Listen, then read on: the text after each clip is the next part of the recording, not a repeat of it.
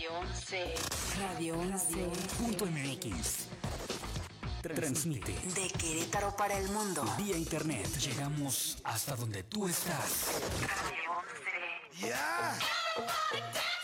Estudios y oficinas. Desde Vicente Guerrero, número 41. Centro Histórico, Querétaro, Querétaro. Somos Radio 11.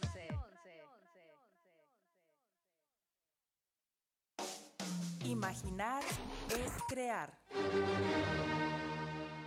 la semilla de todo gran proyecto, de toda gran empresa, de toda gran idea, de todo gran invento o de todo gran descubrimiento, germinó en la mente revolucionaria de un ser creativo.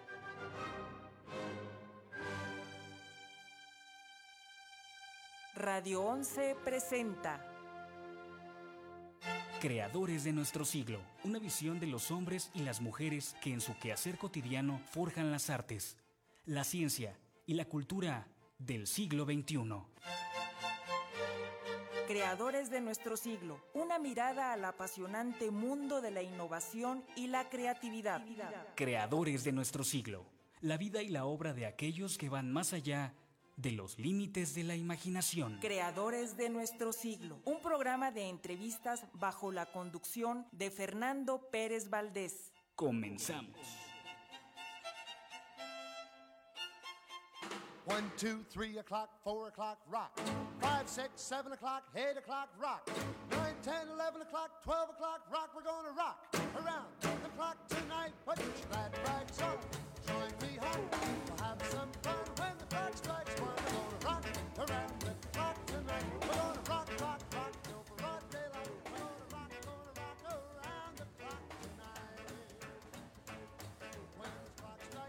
Hola Querétaro, buenos días al mundo. Iniciamos nuestra emisión de Creadores de nuestro siglo. Soy Fernando Pérez Valdés. Y les damos la más cordial bienvenida a esta emisión de Creadores de nuestro siglo. Buenos días, Cintia. Buenos días, Fer, ¿cómo amaneciste hoy? Pues eh, bien, muy contento. Pues, ese pues no me resultó bastante convincente. ¿Sí o no? Es que te iba, no, no sabía si decirte contento, alegre, entusiasta, Triste, este, motivado, todo, todo, todo, todo en uno, pero, pero muy bien. ¿Tú Pero cómo muy estás? bien. Sí, sí, afortunadamente. Qué bueno, Fer, yo también, yo también muy, muy, muy bien. ¿Cómo te fue en Eh. el Día del Amor y la Amistad? Bien, bien, bien, bien, muy bonito. La verdad es que son días, este, muy especiales, en donde aprovecho no para convivir con los amigos, Con los más queridos. con los más queridos. Bueno, todos los amigos son queridos. Oye, ¿cómo pero- le fue a tu hija con el regalo? Oh, le encantó. Vamos a presumir que, que tu mamá hace unos arreglos florales preciosos. Entonces mi hija hasta se quedó sorprendida porque me dijo, ¿para quién es? Y yo le dije, ¿para ti? Y no se lo creía, me decía, no, no, no, este, como Ya que es para la alguien verdad. más, sí, ya dime Ya la dime verdad. para quién es. Ya dime la verdad, ¿a quién se lo vas a regalar? Le digo, no, es para ti, los hace la mamá de Cintia y es para ti.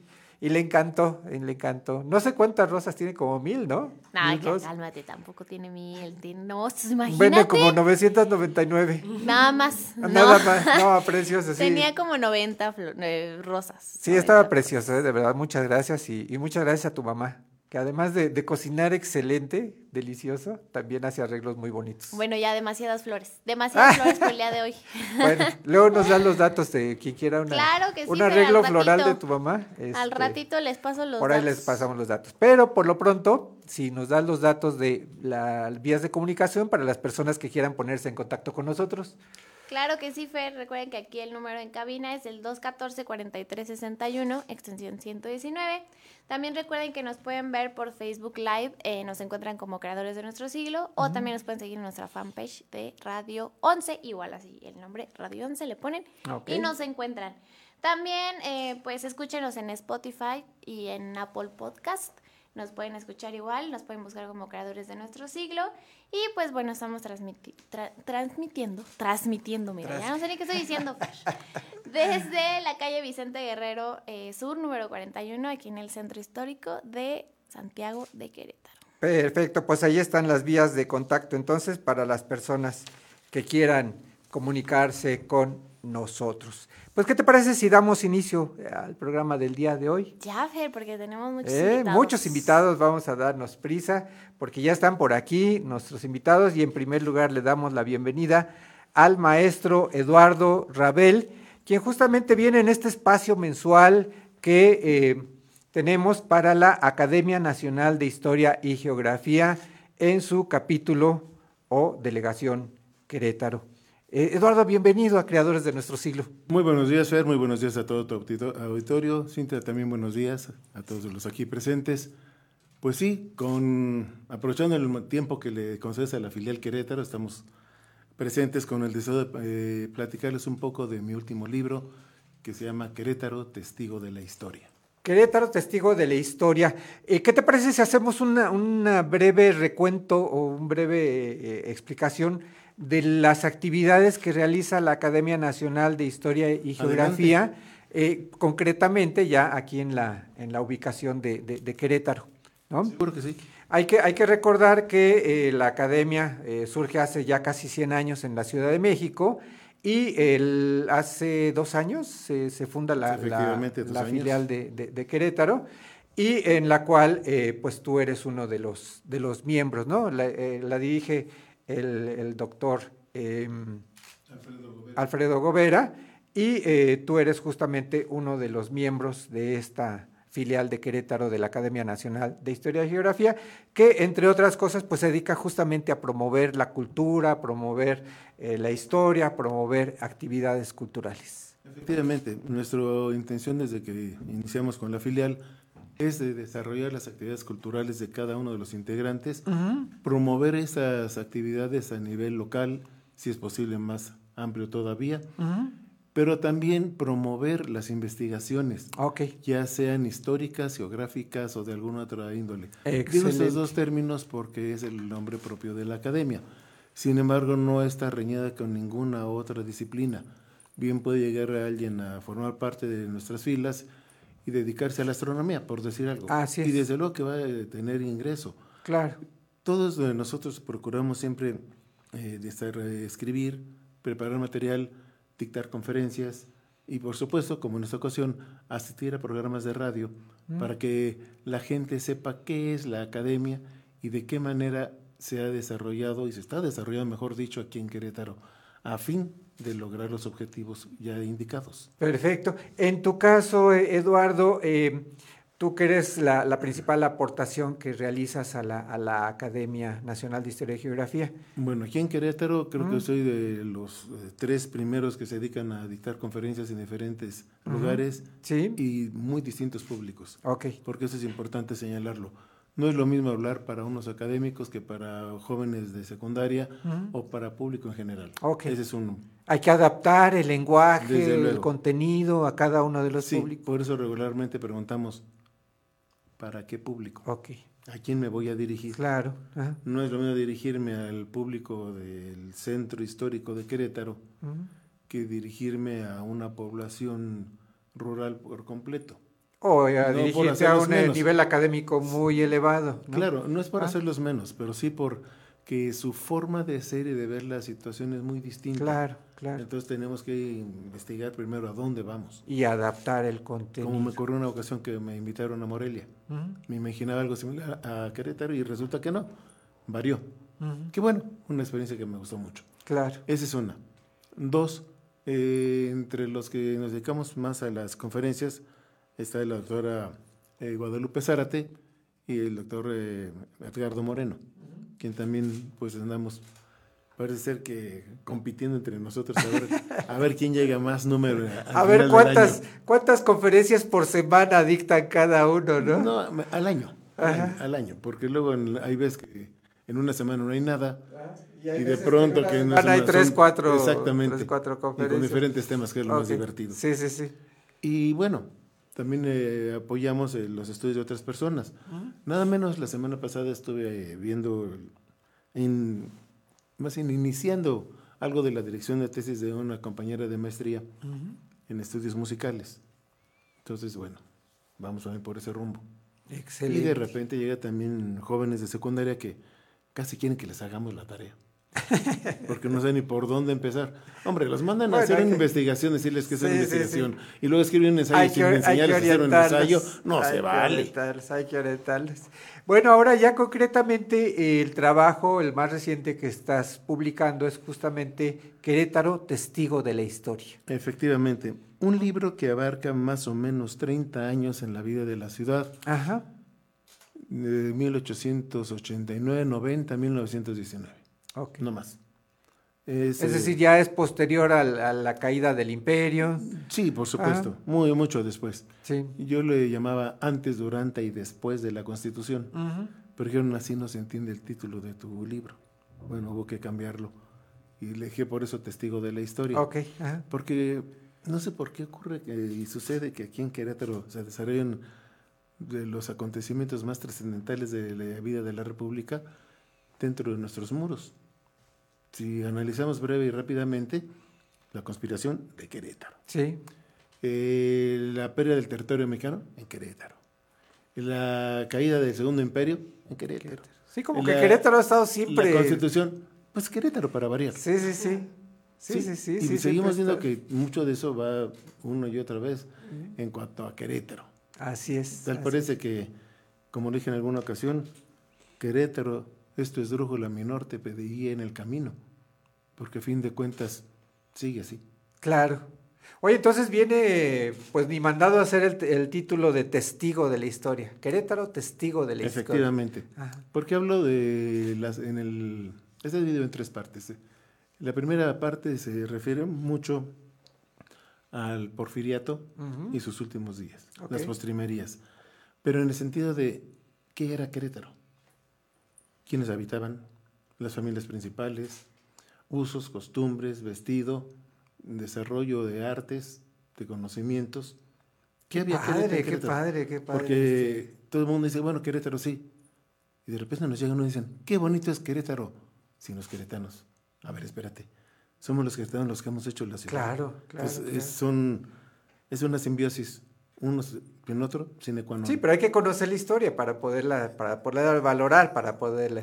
Por ejemplo, no sé si, si, sabías que aquí en Querétaro se hacía calzado de todo tipo, ropa de todo tipo, pastas para la alimentación, vinos, cerveza también.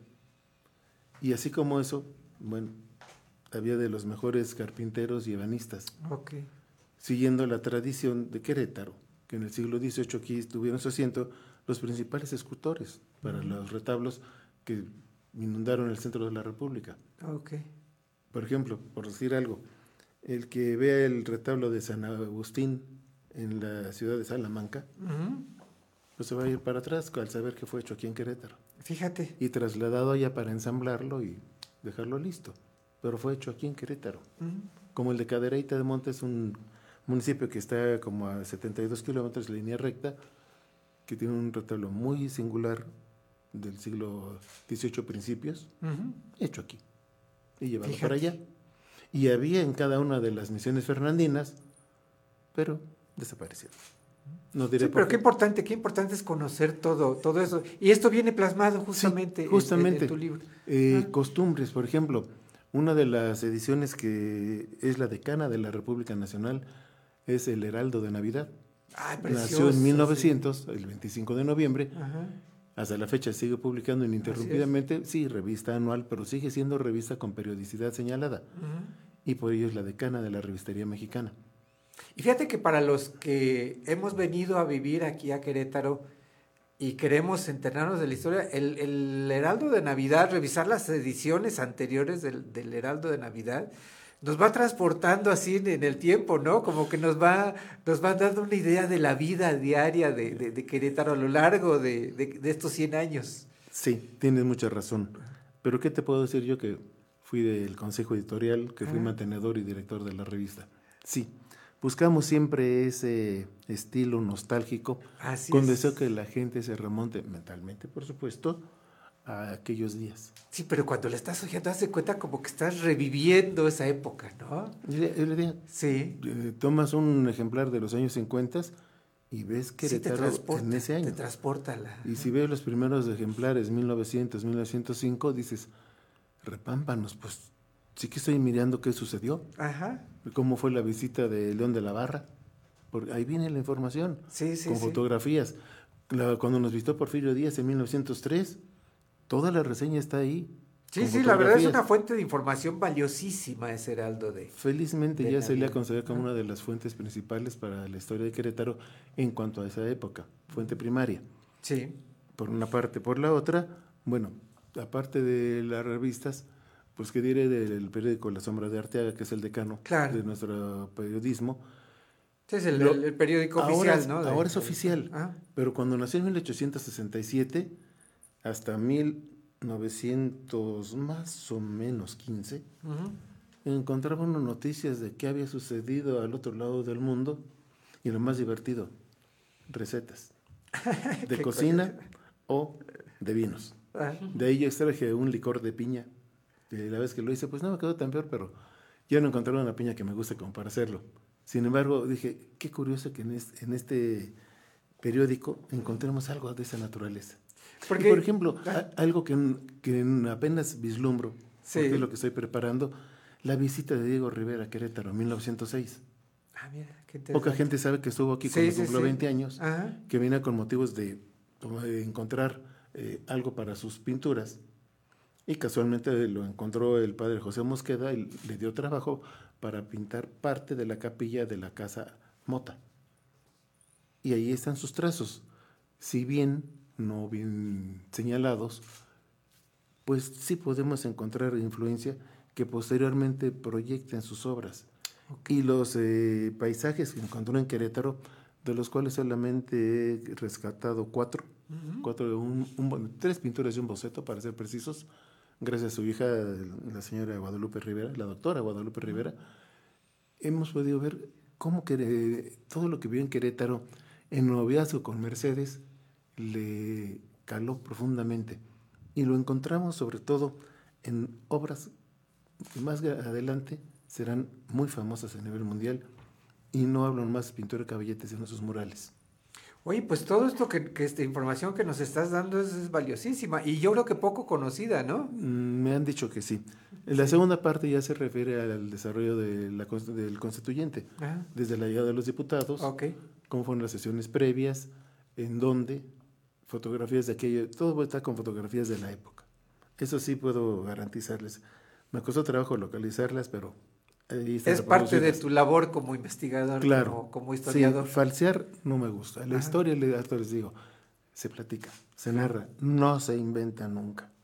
Nunca Digo, podrás darle sabor, podrás darle, eh, hacerla, Sí, hacerla asequible, pero no inventar. Pero ¿no? cuando llegan ya eh, eh, las pruebas, nada más la fuente primaria te puede probar algo. Claro. Lo demás es un refrito.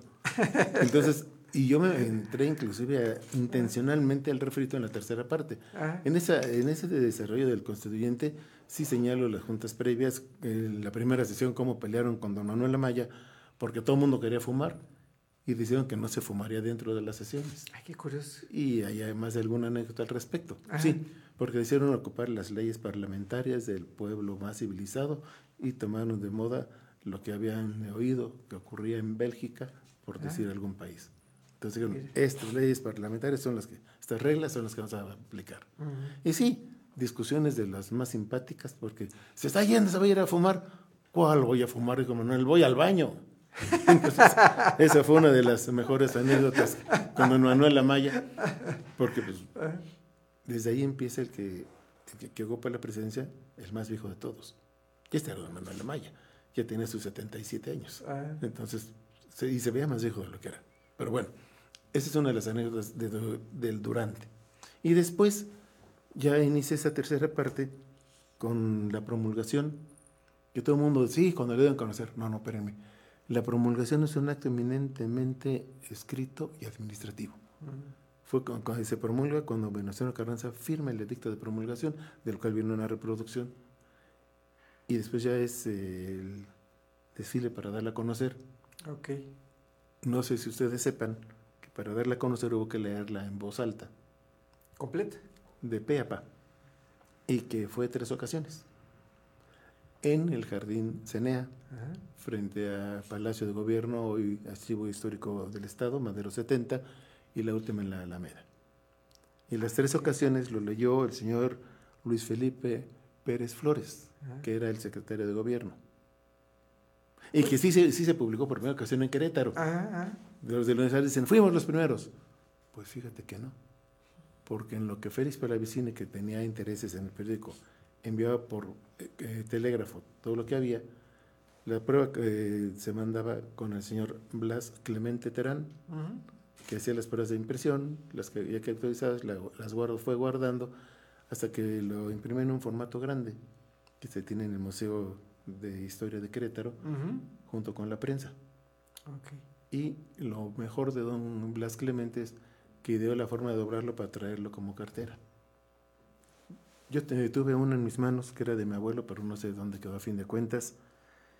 Y me dicen, ¿estás soñando? No. Casualmente uno de sus hijos, el más chico, Fernando, tiene fotografías en que se ve ese material en la bolsa de don Blas Clemente, de su papá.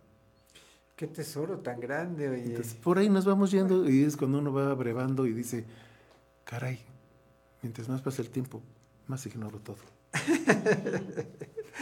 Oye, Eduardo, fíjate que el, tiempo desafortunadamente Sí, es nuestro peor enemigo, pero cuéntanos, eh, bueno, estamos platicando con el maestro Eduardo Rabel, miembro de la Academia Nacional de Historia y Geografía, quien justamente nos está platicando de su más reciente publicación, Querétaro, Testigo de la Historia.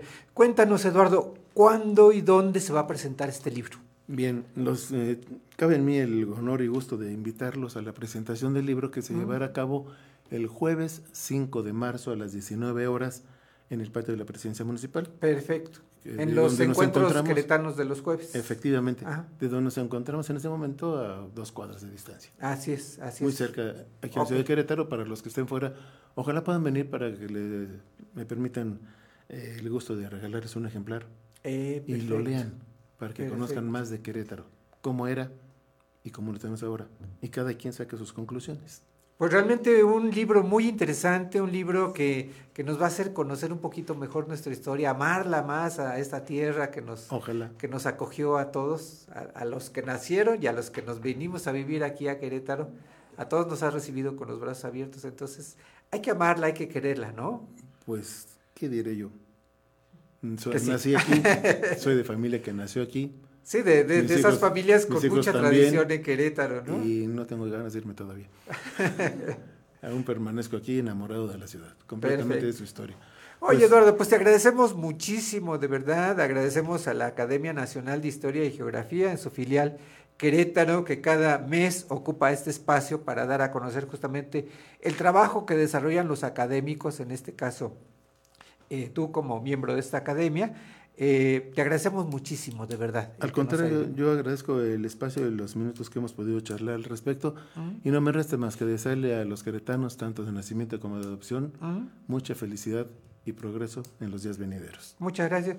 Oye, Eduardo, quien en lo particular ya quiera conocer tu trabajo, tus eh, actividades, tu trayectoria, ¿hay alguna forma de, de contactarte o...? Por supuesto, me pueden encontrar en la oficina del cronista municipal Ajá, diaria de 8 de la mañana a 4 de la tarde, ok. en la planta alta del sitio donde se presentará el libro, frente al Jardín Guerrero. Ahí Ok. estoy a su disposición. por En lo que era el antiguo Palacio Municipal.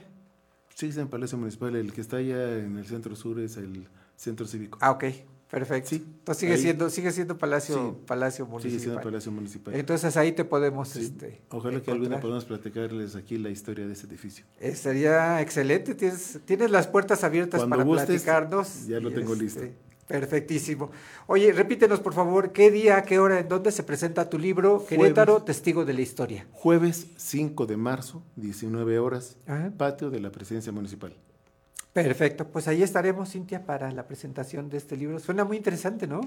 Pues yo que no soy de aquí, está, está muy interesante porque eh, pues obviamente conoces cosas que no, que ni idea, ¿no? Que ni te imaginabas que había Sí. sucedido. Entonces sí. Y como que conocer más eh, la historia de, de nuestra ciudad nos hace amarla más, ¿no? Nos hace tomarle más sabor, más cariño. A mí me gusta mucho esta ciudad, es, es muy bonita a mí, a mi parecer. Igual yo no me pienso ir, todavía no.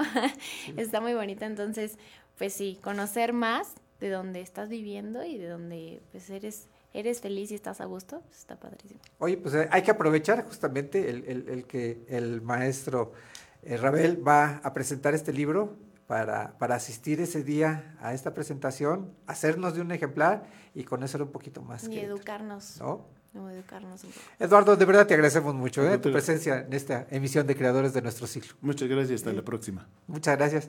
Vámonos un corte, Cintia. ¿Ya? Sí, ya, ya, ya se nos hora. fue la primera media hora rapidísimo. Fueron, parecieron como cinco minutos. pero ya tuvimos media hora platicando con el maestro Rabel. Pero no se vayan porque en la segunda parte del programa vamos a tener otra entrevista muy interesante y ya están por aquí nuestras invitadas. Claro que sí, Fer. Estamos en Creadores de Nuestro Siglo. Por Radio 11. Regresamos.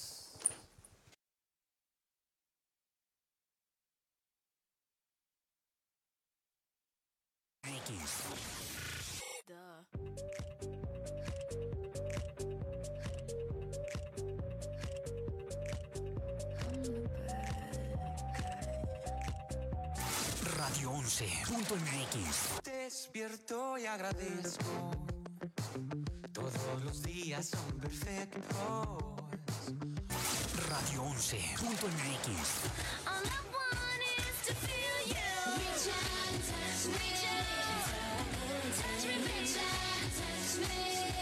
Lo mejor, lo mejor, lo escuchas aquí.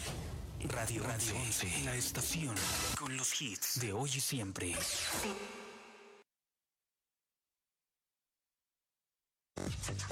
Estas son las breves musicales I'm Robin. I'm Morris. And I'm Barry. We're the Bee Gees. de 11.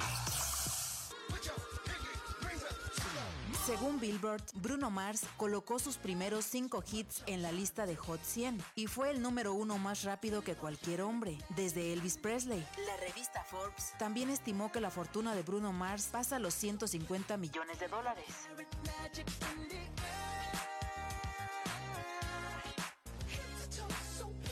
Estas fueron las breves musicales. Radio 11 está más cerca de ti. Búscanos en nuestras redes sociales. Búscanos en Facebook y Twitter. En Facebook nos encuentras como Radio 11. En Twitter como arroba Radio 11 QRO. O contáctanos al 214-4361. Porque siempre estamos comunicados contigo. Radio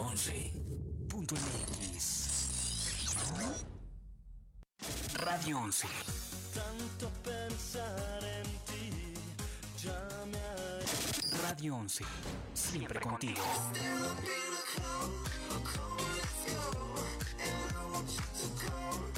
Radio 11.mx.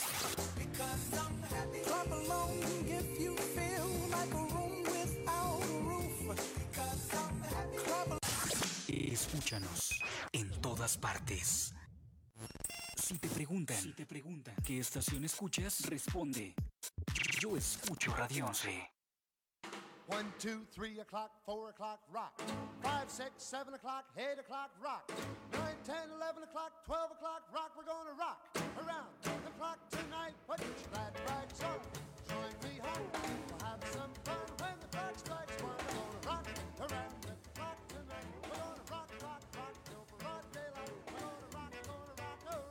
Regresamos a Creadores de Nuestro Siglo.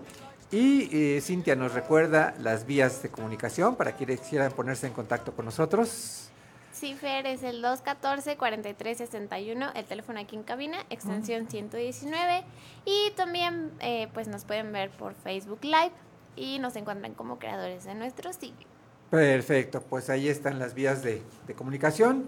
En la primera parte tuvimos de invitado al maestro Eduardo Rabel en el espacio mensual que tenemos en este programa dedicado a la Academia Nacional de Historia y Geografía en su filial Querétaro. Nos vino a platicar justamente de su más reciente publicación, Querétaro, Testigo de la Historia. Y bien, en esta segunda parte vamos a recibir con mucho gusto a eh, colectivo Cuentacuentos. Claros. Claroscuro. Tenemos aquí justamente a Pat Muñoz. Pat, bienvenida a Creadores de. Nuestro Siglo. Y a la señora Maru Fonseca. Maru, Encantada, muy buenos días. Buenos días, muchas gracias por acompañarnos. y nos vienen a invitar a la función de un día de crayones. Cuéntanos, ¿qué es un día de crayones? Es un día de crayones rebeldes. Ah, de crayones O sea, de no ah, no son- no son cualquiera, no, No son, son cualquiera. crayones este, Normales. normales. Ah, sí, son. Eh, fíjate que Fer es, bueno, es, antes que nada me gustaría comentarte cómo nació este colectivo. Sí. Eh, Nosotros coincidimos, somos ocho cuentacuentos, que coincidimos en un curso de Ajá. cuentacuentos. Y este, y pues bueno, ahora sí que le tenemos que agradecer al maestro Guillermo Murray, Sí. que gracias a él nació este, este colectivo. Él, Eh, él daba el curso. él estaba dando el curso aquí en Ajá, Querétaro, precisamente. Ahí fue donde nos conocimos. Y para nuestro, nuestra presentación final, pues se armó tan padre el, el grupo, la dinámica. Que decidieron dijimos, formar "Oigan, ¿y por qué no seguimos haciendo este tipo de actividades? Nos gusta a todas la promoción de la lectura, Ajá. nos gusta contarle historias a los niños. Y así fue como nació exactamente hace un año. eh, empezamos con, con este Oye. Guillermo Murray es cuentacuentos. Es cuentacuentos, ¿En es todólogo, es, este, es psicólogo, es escritor, tiene unas historias maravillosas, es coleccionista de leyendas y entonces es Ay, qué muy, curioso. muy buen narrador. oral. Mira, yo no sabía que tenía esa vertiente es, también. de- es Guillermo Murray, el hijo del actor. Ah, no es el No actor. es el actor, Ah, ajá. ok, O sea, él también tiene tablas este, de actor, sí, escénicas. ajá. Digo, obviamente viene de una familia Claro, claro, no, no, y ¿no? Guillermo Del- del- Murray, bueno, es todo un personaje en la actuación, ¿no? Y este es hijo de... de Ah, ok, es, es, es, es su hijo. Pero él se fue más por el tema, ha sido este, teatrero de títeres, Ujú. o sea, él tuvo su compañía de títeres y aparte es, es cuentacuentos. La verdad fue maravilloso coincidir con él este, en este taller y después que naciera este colectivo. Así es que, pues bueno, todas siendo fanáticas de ciertos autores, ciertos este, estilos de, de cuentos, ¿no? Y que cada una por nuestra cuenta tenemos nuestras actividades, pues surgió que este cuento, hay un cuento que se llama El día que los crayones se Revelaron. Se revelaron.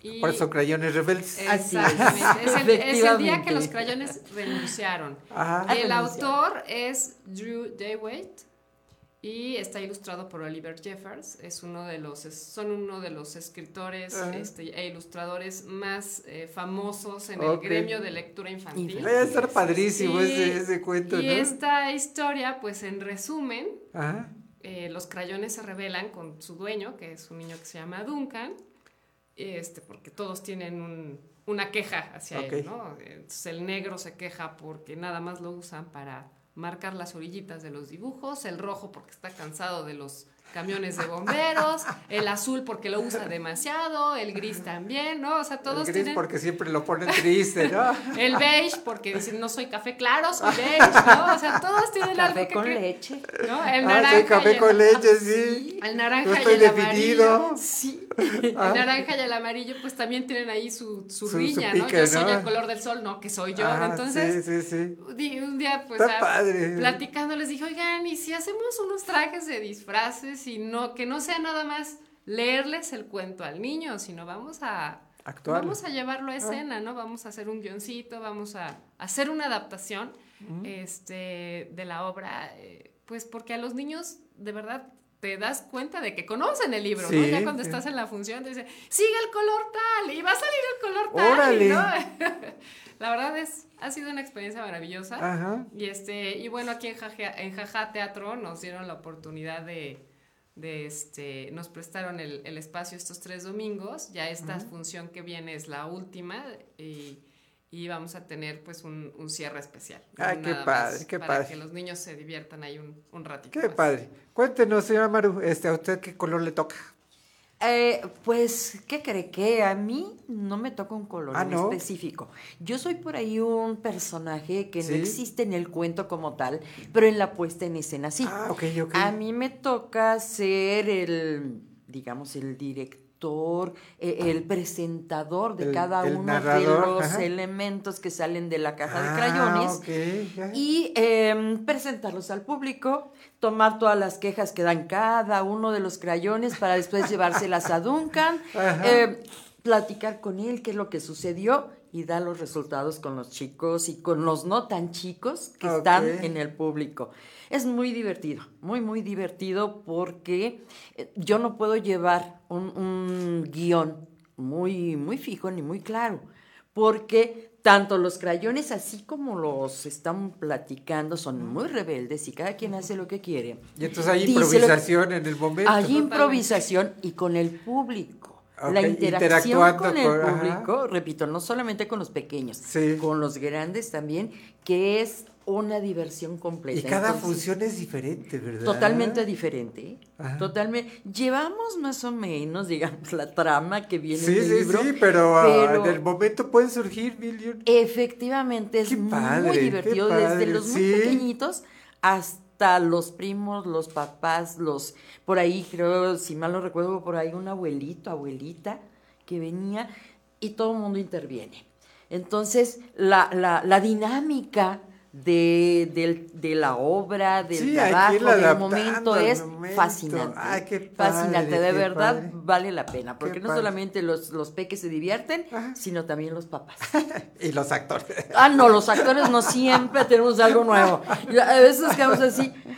Y no, pues sí le seguimos lo que están diciendo los chiquitos, Pues porque sí. ellos ya llevan la dirección de todo, ¿no? Ay, Entonces sí nos divertimos bastante, bastante. Oye, y cuéntenos de, de cómo surge de ustedes esa, esa inquietud por, por los cuentacuentos. Bueno, eh, si me está escuchando mi esposo, Sí. seguramente mi hijo, van a decir que Ok, porque siempre he mandamos sido un muy... saludo tanto a su esposo como a su hijo. Gracias, que he sido muy cuentera. Pero sí, sí, O sea, ya viene ya de- lo, de cuentero me viene toda la vida, desde pequeña, desde muy pequeña.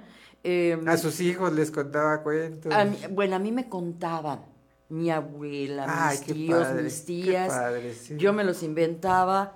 eh, soy maestra jubilada, soy arquitecta como primera profesión. Entonces, eh, cuando estaba frente a grupo con mis alumnos, yo no podía dar una clase de matemáticas si no pues, estaba platicando una historia. O Con eso los atrapaba. Con eso, eh, me canso de que aprenden matemáticas, por supuesto que aprenden. Entonces, eh, eh, eso y la lectura que ha sido mi pasión de toda la vida, como también es para gran parte de mi familia, pues me lleva a encontrarme en un momento en que yo dejo mi profesión como, como profesora, ¿sí? Y se me presenta la oportunidad del curso con Guillermo Murray, que, como acaba de comentar Pat, fue donde nos conocimos todos los integrantes de Cuenta Cuentos Claroscuro. fantástico. Y pues de ahí para acá dije, no, yo de aquí soy. Esto es- Efectivamente, esto es lo esto es lo mío. Yo Ah, tenía que hacer algo más. Y esto se me presentó y no lo pienso dejar. Qué fantástico. Yo creo que voy a entregar por ahí el, eh, cuentas a donde tenga que entregar Y con un todavía les va, cuento. le- les va a llegar a contando cuentos allá arriba. Oye, pues qué, Fíjate qué que- buena técnica didáctica, ¿no, Cintia? Este, para atrapar a los, a los chiquitines. No tan nada más a los chiquititos, como dicen, ¿no? O sea, el público es, es, Ajá. es para Contarles todos. un cuento y sin que se den cuenta, los atrapas. Sí, ¿no? Y a adultos, a niños y incluso a, bueno, me imagino que a jóvenes. Bueno, a, mí, yo, yo, yo que soy joven, me atrapó ahorita la historia. tú, Fer, tú cuéntame, tú que ya no, Fíjate- ya no eres que a mí tan me joven. pasó, me pasó una vez, me invitaron a, a dar una plática a una preparatoria, no voy a decir a cuál, pero me dijeron, tenga mucho cuidado porque estos jóvenes son muy especiales y no les gustan las conferencias, van nada más por obligación. Se van a dormir. Va a ser un, va a ser un Va a ser público muy, muy difícil. Les va a parecer aburrido. Sí. Y, y la conferencia era de literatura, imagínate. No, Entonces dije, no, sí. pues aquí no, no, ni, ni caso. Entonces lo que hice, que llegando, les dije, bueno, a mí me invitaron a dar una clase de literatura, pero ¿qué les parece si, y aventé el libro, ¿qué les parece si mejor hablamos de otra cosa? Mejor vamos a hablar del amor. Y todo el mundo así. co- y entonces ya empezamos a platicar del amor, de cómo había conocido a mi primera novia, de cómo la había conquistado ahí con unos versos y todo. Y acabamos a platicando de literatura.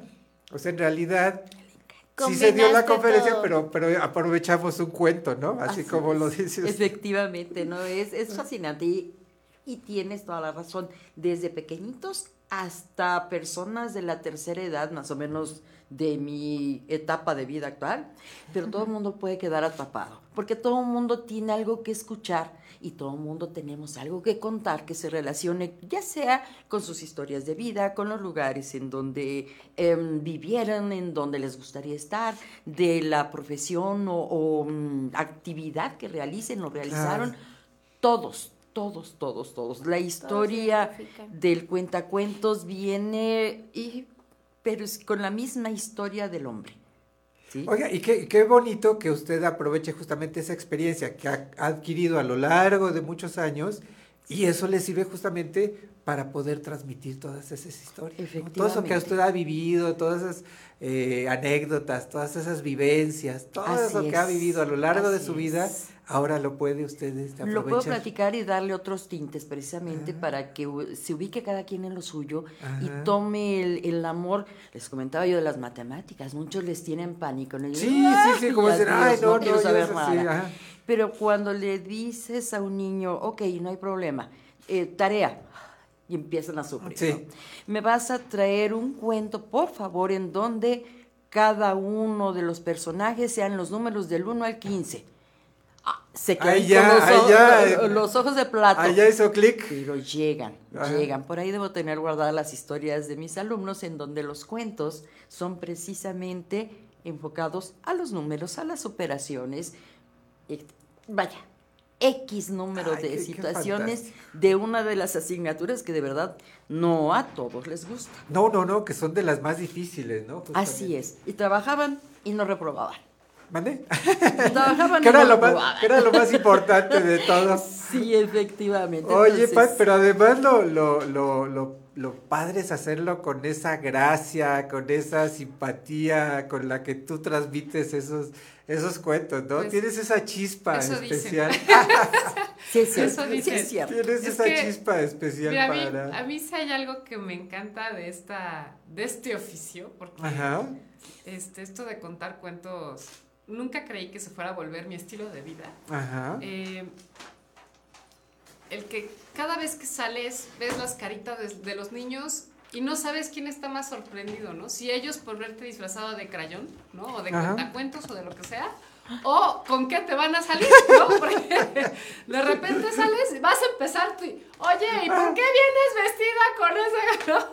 no? Te sacan del... Te sacan Sí, del- espérate, ¿no? que la, la- la maravilla del, del cuentacuentos es que no está la cuarta pared, ¿no? Ajá. Entonces, tu Sí. interacción con el público es parte Tiene de tu que show, ser, ¿no? tiene que es ser, este, sí. parte de, de tu de, de la evolución de la presentación, porque Ah. tú llevas claro cuál es el cuento que vas a contar, ¿no? Pero a la mitad te salen con que es que los elefantes no pueden tener las orejas rosas. Es que en este cuento el elefante tiene las orejas. Pero es que los elefantes son grises, ¿no? O sea, Entiende, entonces entiende. te tienes que poner al tú por tú de manera divertida con los niños, ¿no?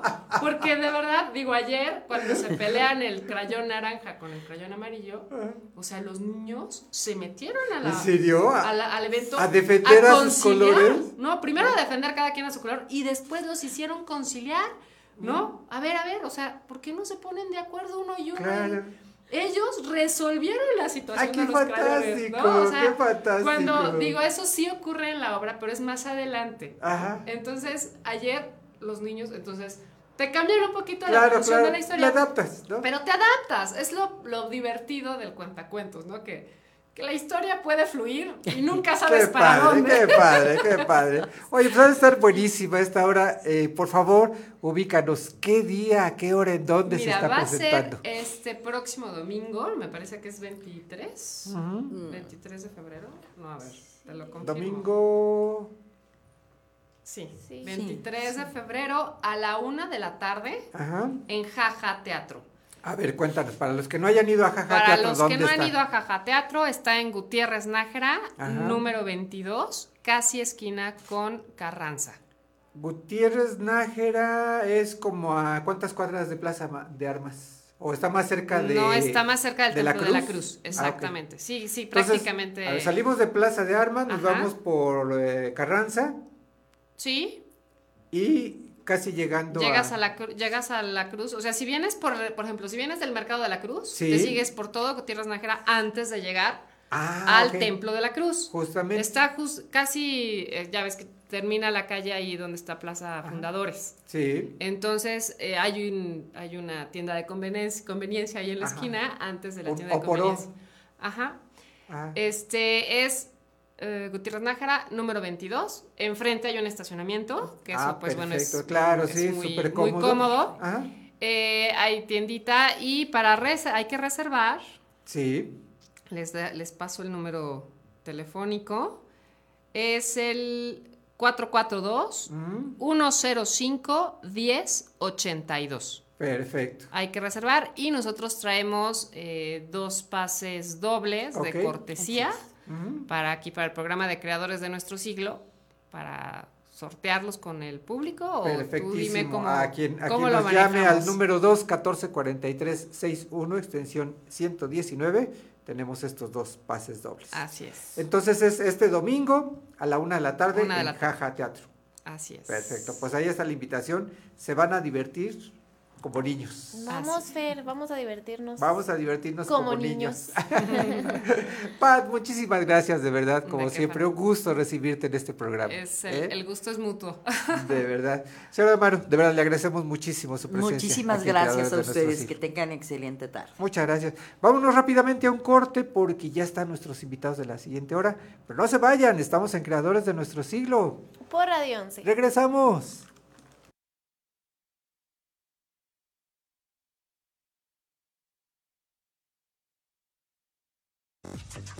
Estas son las breves musicales I'm Robin. I'm Morris. And I'm Barry. We're the Bee Gees. de 11.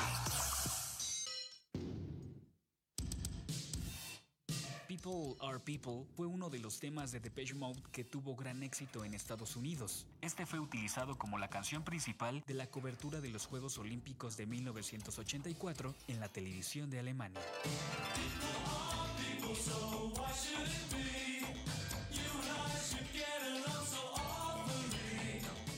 Estas fueron las breves musicales.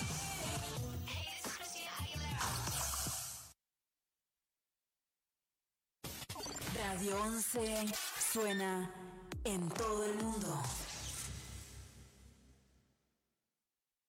Esto es Lo que no sabías del cine. Luces, cámara, radio films.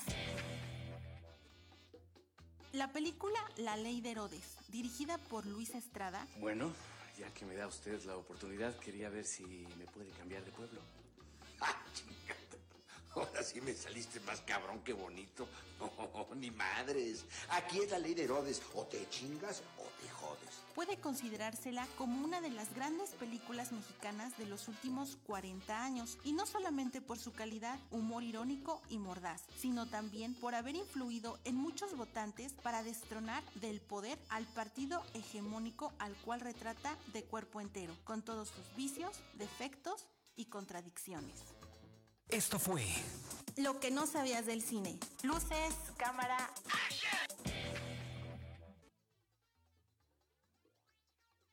Radio 11 está más cerca de ti. Búscanos en nuestras redes sociales. Búscanos en Facebook y Twitter. En Facebook nos encuentras como Radio 11. En Twitter como arroba Radio 11 QRO. O contáctanos al 214-4361. Porque siempre estamos comunicados contigo. Radio 11. Punto MX.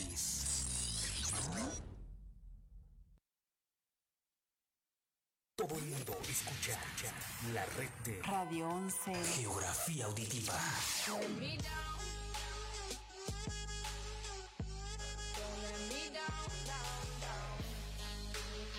Esto es Radio 11. Radio 11. Ya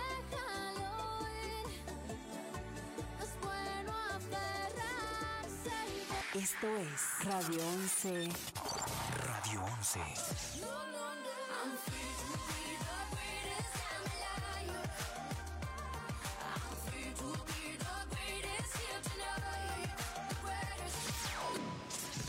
Radio 11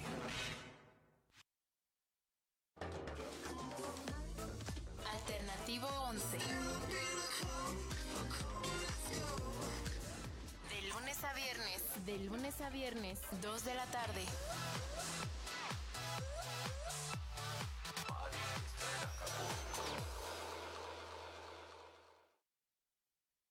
Esto es Radio 11 Música. Música.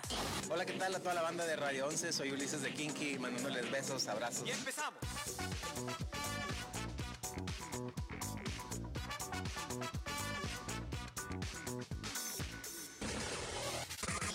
Soy Miguel Mateos.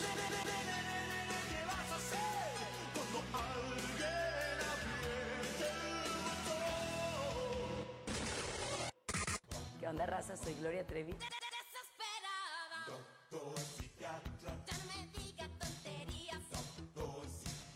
De Querétaro para el mundo. Radio 11. Esto es Radio 11. Mundial. Geografía auditiva. One, two, three o'clock, four o'clock, rock. Five, six, seven o'clock, eight o'clock, rock. Nine, ten, eleven o'clock, twelve o'clock, rock. We're gonna rock around the clock tonight. Put your glad rags on. Join me home.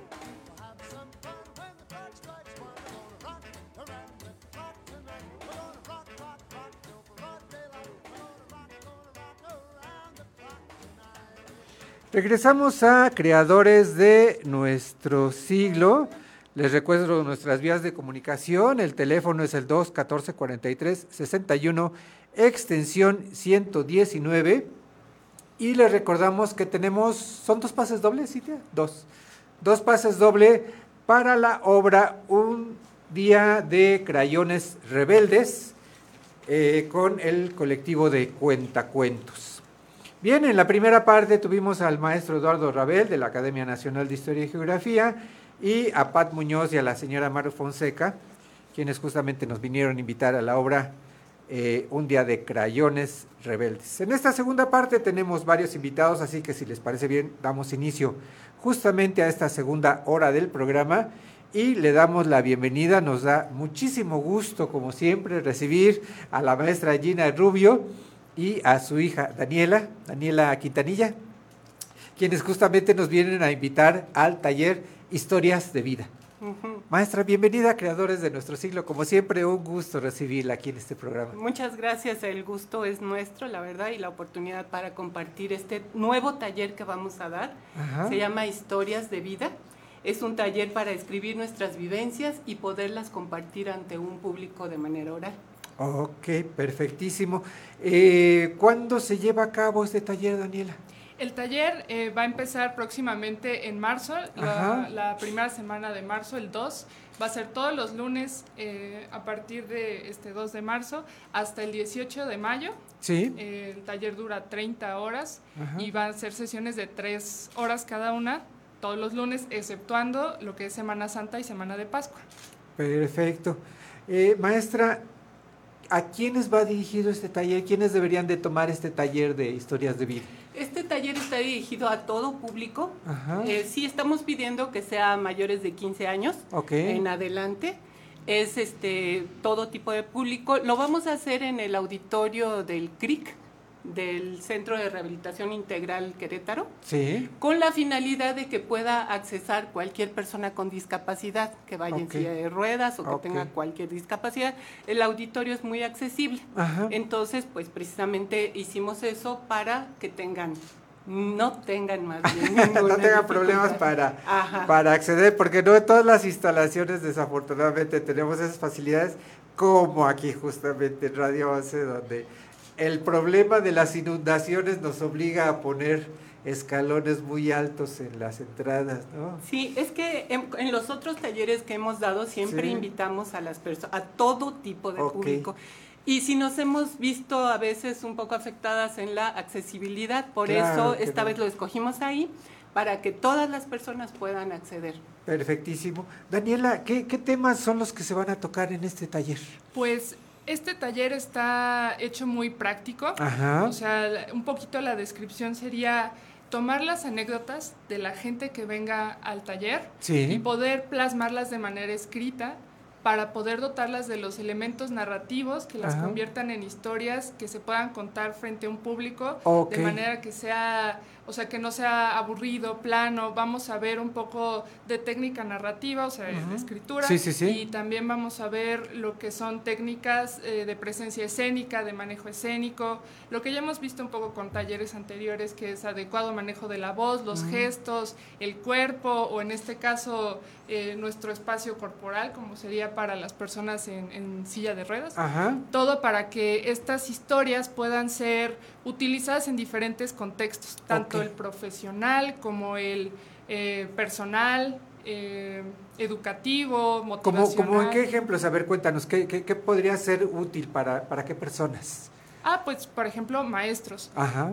eh, que dan cátedra, a lo mejor una manera de... de- Hacerlas más eh, Exacto, atractivas. más dinámicas. Ah, ok. También puede servir para, no sé, alguien que tenga, que apoye una causa, algún activista, que Ok. pueda narrar eh, un poco sus vivencias personales dentro de un contexto más amplio, ¿no? Sí. Dentro de alguna eh, temática. Sir- Sirve, realmente nos han preguntado, pues, ¿para qué sirve? Pero realmente puede servir, puede transformarse para aplicarse en cualquier ramo, la verdad. A veces hasta yo creo que un stand-up, alguien que haga stand-up, que le guste la comedia, puede eh, meterse a este taller y aprender a sacar sus vivencias, ¿no? Para a lo mejor ya dentro, darle ese contexto cómico, a lo mejor eh, en de, de comedia. Es vastísimo, la verdad, donde se puede aplicar este taller y, y, pues sí, un poco Sí. es de lo Y que es va. que la verdad es que todos, todos tenemos algo que platicar. Yo creo que todo mundo tiene algo que contar. A veces no sabemos cómo contarlo. Exactamente. Y bueno, la idea es que al narrar una vivencia, una historia, primero la vamos a hacer de manera escrita, ordenando nuestros pensamientos,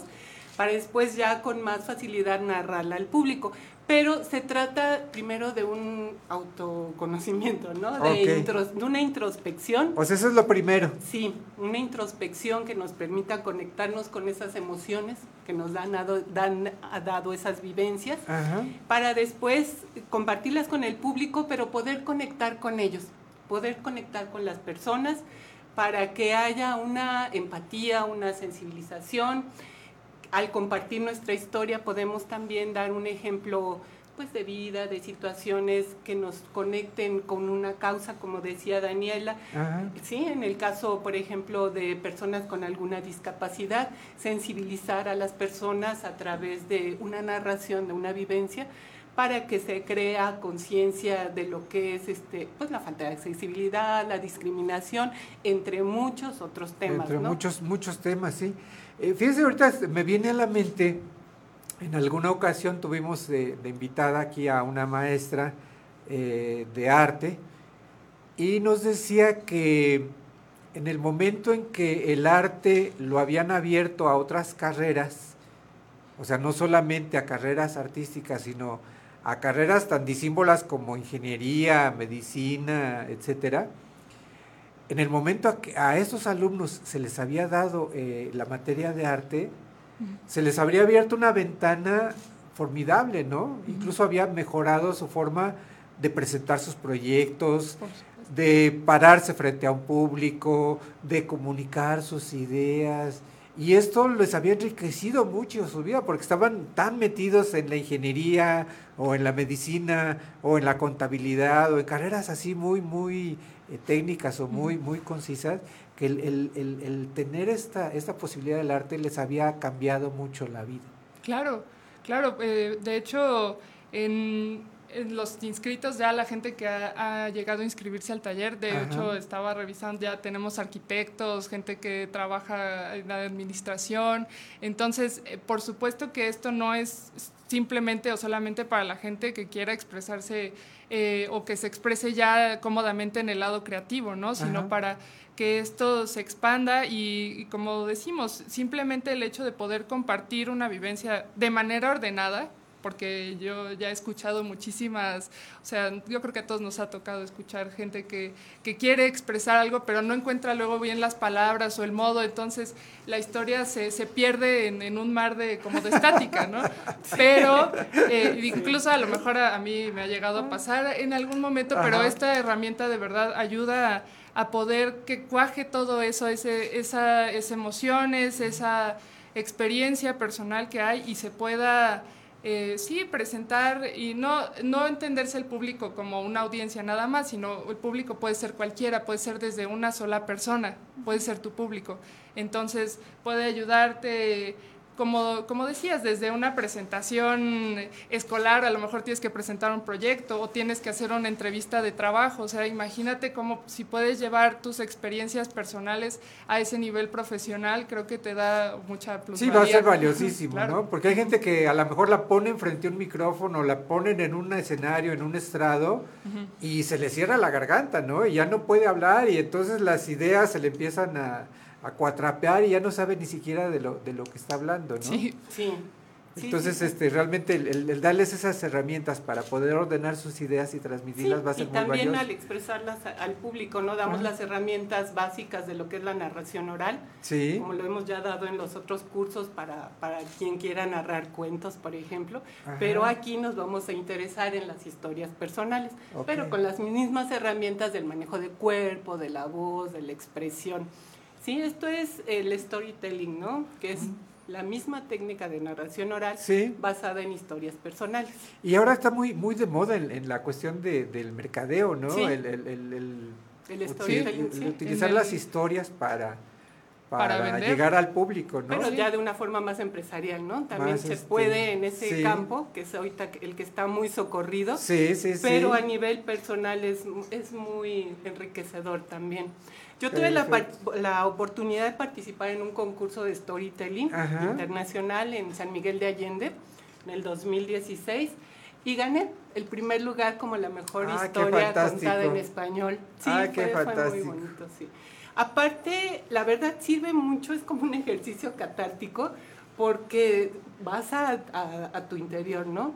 A conectarte con esas emociones que a lo mejor creías que ya las tenías muy pulidas Ajá. y cuando las escribes a veces se derrumba uno, Sí, ¿no? sí, sí, sí. Y te ayuda mucho a trabajar esas emociones. Al narrarlas ya es este otra experiencia también, ¿no? Ok. Ujú. Y a lo mejor incluso hasta catártico, ¿no? Muy a lo mejor catártico. este, Ujú. emociones que traía uno ahí muy, muy encerradas y que, que las venía uno cargando en el momento en que las pones por escrito, en el momento en que las cuentas, pues Sí. ya dejan de, de- de pesarte A y, lo mejor, y- sí. y- ya dejan de, de- traerlas cargando encima, ¿no? Sí, creo que creo que todos los asistentes al taller van a llegar con diferentes situaciones Diferentes personales, vivencias. diferentes propósitos también y va a ser muy interesante ver los productos eh, finales. Eh, vamos a hacer una presentación abierta al público también para, para presentar ya estas historias de manera oral y, y pues se queda como el testamento de todo ese trabajo, ¿no? Yo creo que va a ser súper interesante ver lo que va a pasar en este taller. Qué padre, pues ojalá que después, eh, ya que termine el curso, vengan a compartirnos algunas experiencias de, Claro. de, de los participantes. Eh, ¿Qué día, a qué hora va a iniciar este, este taller y en Sí, dónde? este taller es gratuito. Ok, Sí, es, empieza el 2 de marzo, 2 de lunes marzo. 2 de marzo, Ok, ajá. de 4 a 7 de la tarde, en el auditorio del CRIC, es Colonia Centro Sur. A ver, si El quieren... CRIC, le- a ver, para, para los que nunca hemos ido al CRIC, ¿cómo, cómo llegamos? Avenida Fray. Fray Luis de León. La, la dirección es Avenida Fray Luis de León, Ajá. número 2990, Colonia Centro Sur. Para llegar, eh, la ruta creo que más sencilla es como yendo al Estadio Corregidora, como si fuera uno al Estadio Corregidora por eh, la autopista. Agarrar la, la desincorporación que va hacia Centro Sur. Sí, y me parece que es la segunda calle. La segunda salida, calle, exacto. Eh, hay un camellón y por ahí se puede entrar. O sea, esa o sea, calle- como si fueras rodeando el estadio. Exacto, como, Ah. como rodeando el estadio. Y casi enfrentito de, del estadio. ahí Exacto, está. está. prácticamente al lado.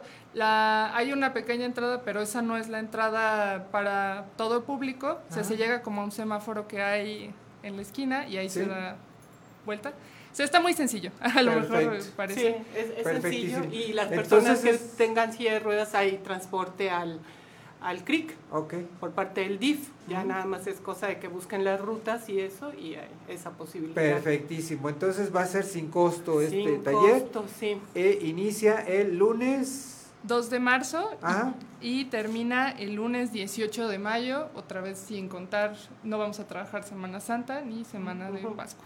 Va a ser Esto- cada lunes. Cada Sí, lunes, exacto. Esto es un programa especial para fomentar la lectura y la escritura por parte de la Secretaría de Cultura, tanto estatal como, como nacional. Excelente, pues ahí está la invitación entonces de la maestra Gina Rubio y de Daniela Quintanilla para el taller Historias de, de vida. vida. Pues muchísimas gracias, como siempre un gusto maestra tenerla en este programa de Creadores de nuestro siglo. Daniela, muchas gracias. Muchísimas Gracias gracias. a Mucho éxito Y en este las taller. inscripciones están abiertas, Ok. doy donde se puedan inscribir. Ah, claro, nos sí, por favor. Ajá. Es, puede ser al teléfono 442 Ajá. 270 7550 WhatsApp puro texto, mensaje Ajá. de texto o al correo electrónico ginarubiom arroba hotmail.com Ok. Gina con G Perfecto. Entonces el teléfono es 442-270-7550. 7550 7550. Ajá. Perfecto, pues está muy sencillito. Sí, y ya están las inscripciones y es cupo limitado, o sea que se tienen que apurar. Ok, ya. ¿en Facebook hay alguna Sí, página? mi página es Gina Rubio Cuentacuentos. Ajá. También ahí podemos dar información, pero la inscripción es ahí en el teléfono o en, el correo. Ok, ¿Sí? perfectísimo. Y- Pues ahí está la invitación entonces para el taller Historias de Vida. Sí. Maestra, muchísimas, Muchísimas gracias, eh, de gracias. verdad, por habernos Muchas acompañado. gracias. Daniela, muchas gracias. Como Gracias, buenos días. Te agradecemos, te agradecemos mucho el habernos acompañado el día de hoy en este programa de Creadores de nuestro siglo. Bien, continuando con nuestro programa, le damos la bienvenida a la escritora Ana Saavedra, quien justamente nos viene a platicar de su publicación Tierra de Apariciones. Ana, bienvenida Creadores de nuestro siglo. Hola, buenos días, muchas gracias. No, muchas gracias por acompañarnos. Cuéntenos de este libro y Tierra de Apariciones. Además, eh, quiero contarle al público que, que acaba de presentarlo en el eh, auditor, en el, perdón, en el Centro Estatal de las Artes, el CEART, la semana pasada, pero además una presentación muy vistosa, con de caracterizaciones ahí de apariciones. Sí. Parecía como que en los corredores se nos iban apareciendo ahí este estos personajes del libro como que habían tomado vida y los teníamos ahí en vivo y a todo color.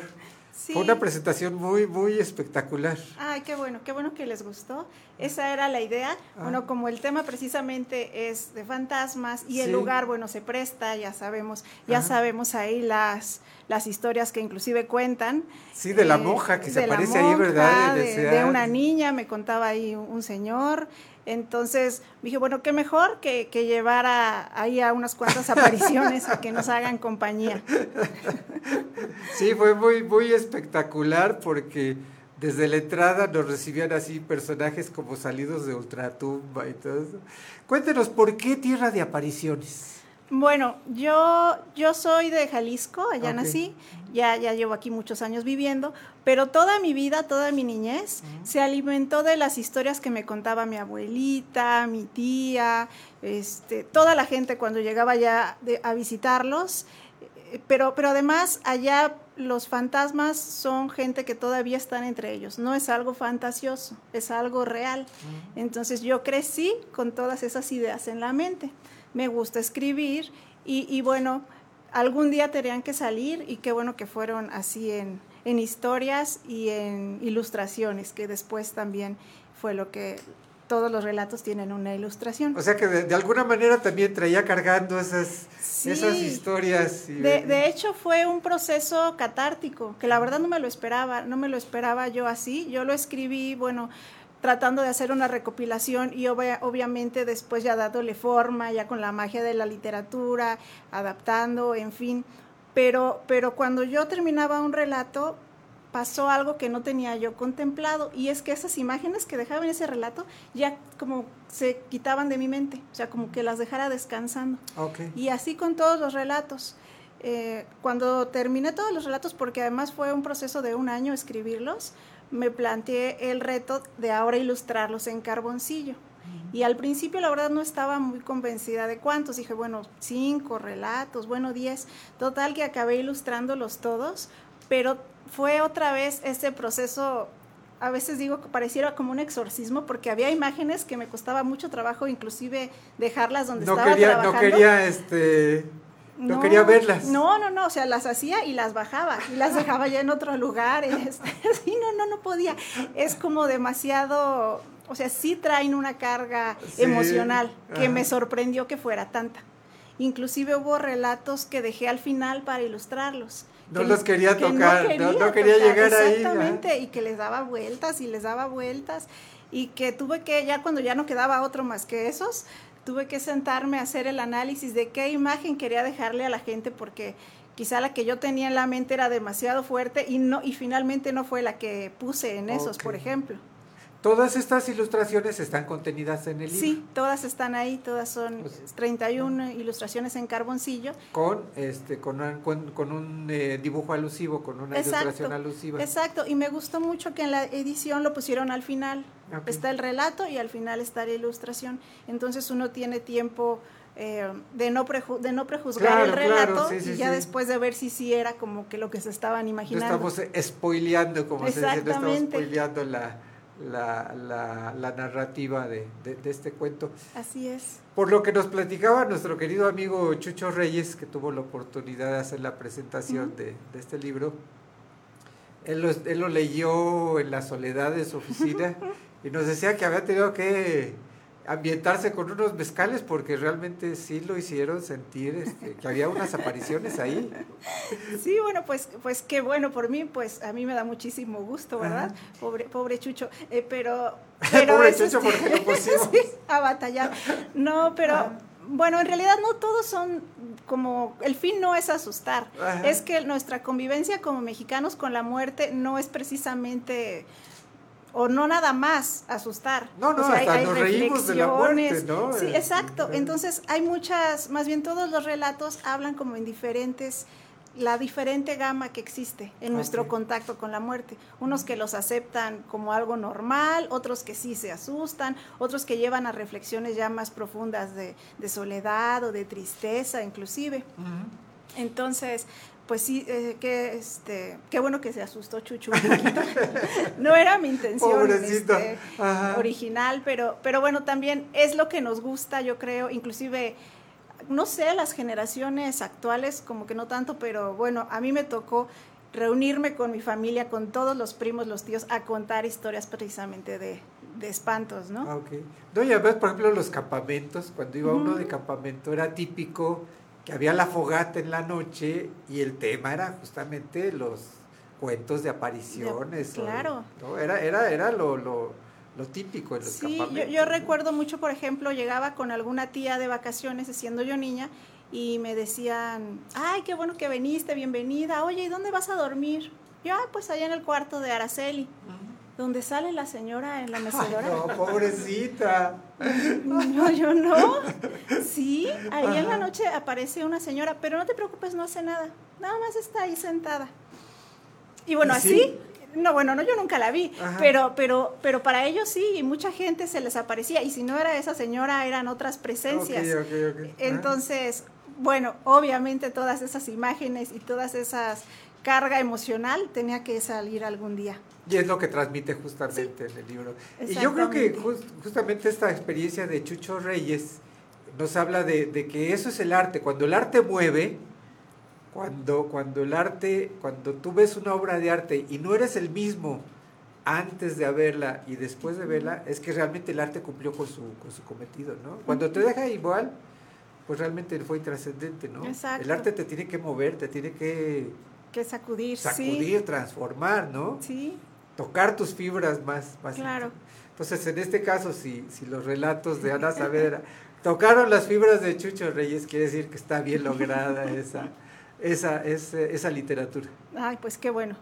Qué bueno que, que- qué bueno que le gustó y bueno, ojalá que, que le guste a los demás lectores. ok Eh, este libro eh, se regaló el día de la presentación hay posibilidad todavía de conseguirlo Sí, directamente conmigo. Ah, Pueden buscarme en, en Facebook. Estoy como Ana Saavedra Villanueva.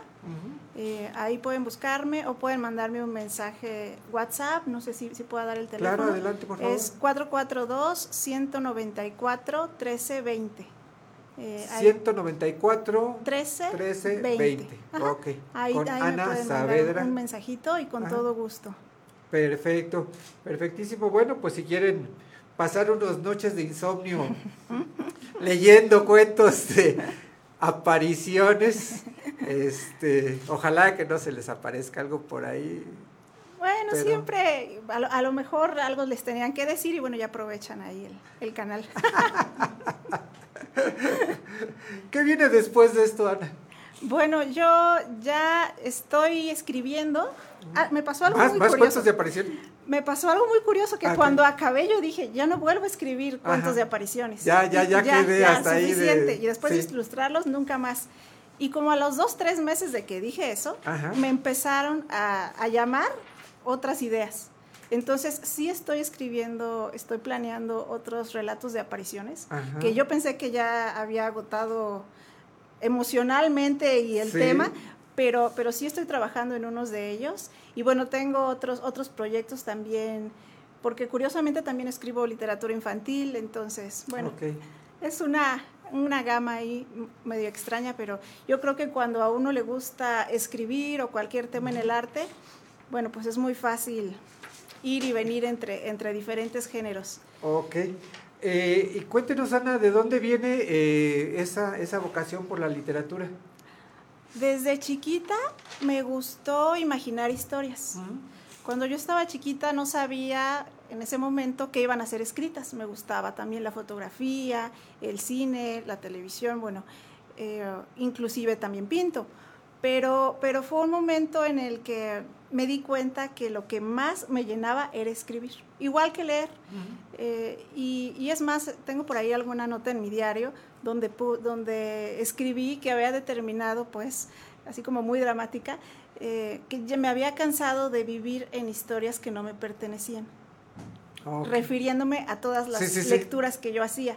Y entonces dije, bueno, pues voy a tener que Ahora a animarme escribir ajá, a crear historias. mis propios mundos. Ah, qué fantástico. Sí, y, y no es fácil, ¿eh? No es fácil dar ese, ese paso, como decían hace rato, Ajá. animarse a expresar lo que uno trae dentro. Es, es como un momento, yo creo, para cada quien individual, pero No, importante. y además la literatura fantástica y sobre todo la literatura así con ese tema es, es de las más difíciles, ¿no? De lograr. Sí, inclusive, bueno, yo antes de, de- de ya decidirme a hacer este proyecto de manera formal, porque desde que lo decidí era para meterlo precisamente al fondo editorial, a la convocatoria anual que, que lanzan, eh, tomé un año previo de leer todo lo que pude y todo lo que encontré sobre historias de fantasmas, Ok. porque precisamente no quería caer en lo Claro, mismo, claro, claro. en, en, ay, le está copiando a fulanito, esto ya se dijo.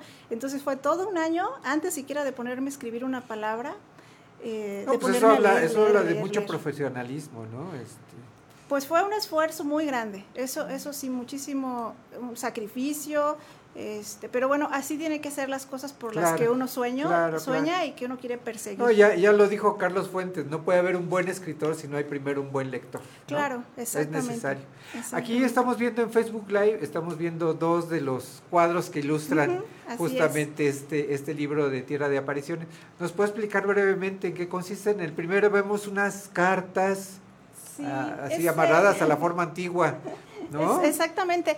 Mis relatos no los ubiqué en un estado geográfico porque creo que todos se pueden, más bien todos los podemos ubicar en todo el territorio mexicano. Entonces, precisamente por eso no, no quise ponerle un estado sí, sí. como tal.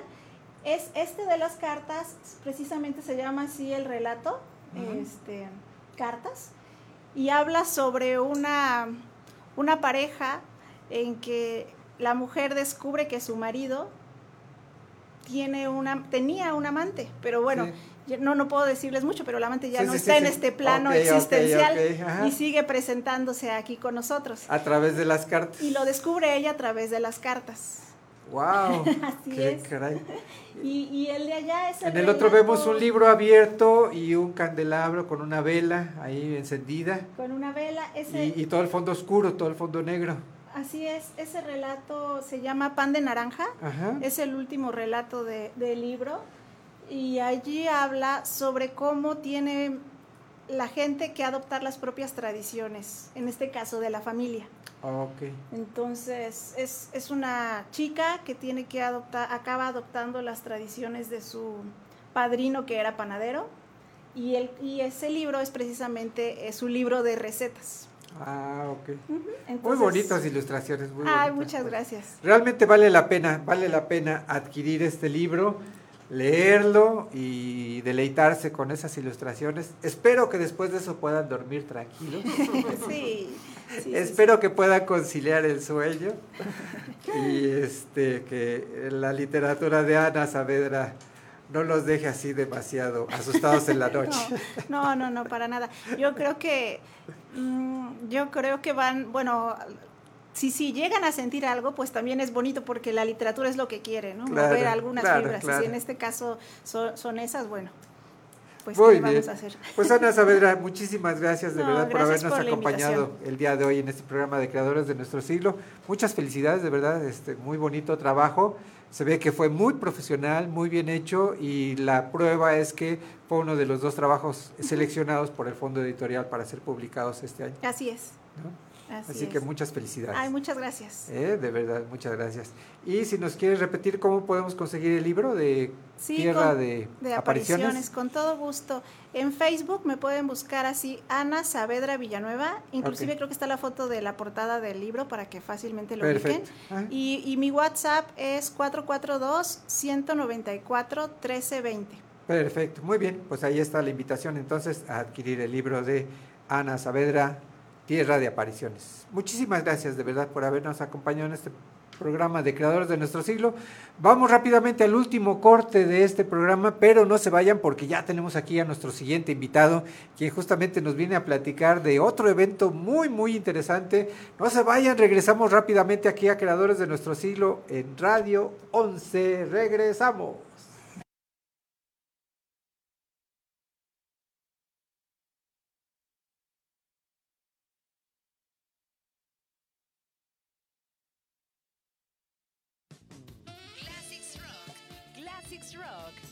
Mejores temas musicales. El rock se escucha también en Radio 11. Clásicos. Hits para recordar.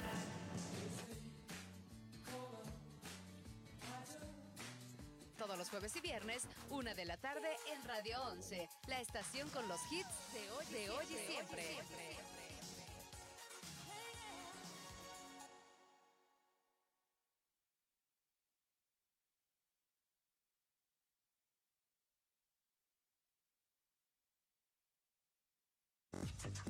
Estas son las breves musicales. I'm Robin. I'm Morris. And I'm Barry. We're the Bee Gees. Una de las canciones más icónicas de Whitney Houston fue How Will I Know, de su álbum debut lanzado en febrero de 1986. La canción se hizo originalmente para Janet Jackson, pero la rechazó. Luego, Whitney Houston grabó su versión con la letra alterada. La pista dance pop con un tempo rápido habla sobre la protagonista tratando de saber si un chico del cual gusta se enamorará de ella. How Will I Know recibió principalmente reseñas positivas por parte de los críticos musicales. El tema se convirtió en el segundo sencillo número uno de Whitney Houston. Yo creo que no sonaría igual con Janet Jackson.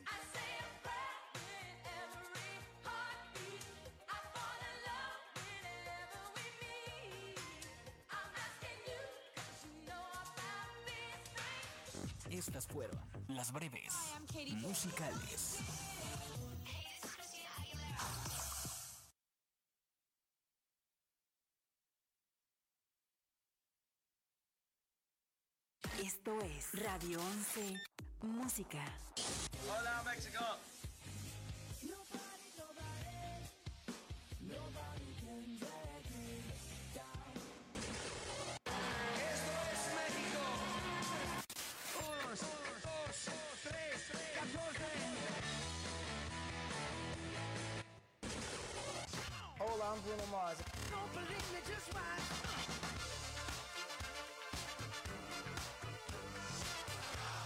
De Querétaro para el mundo.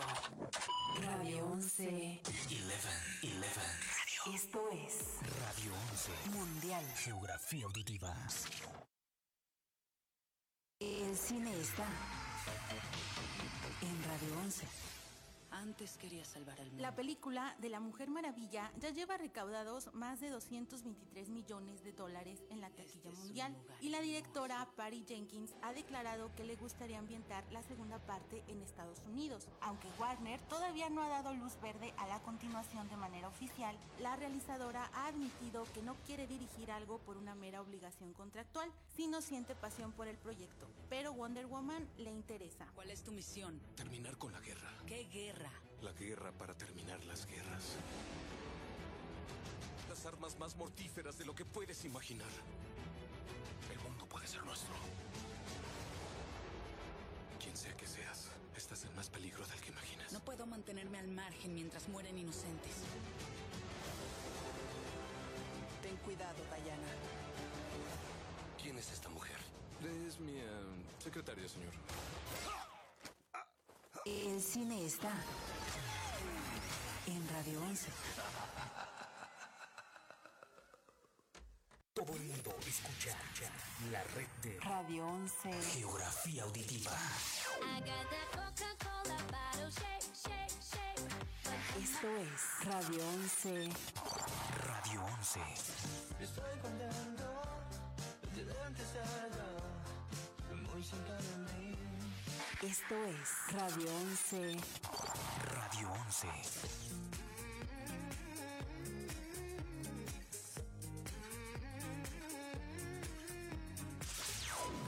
Radio 11.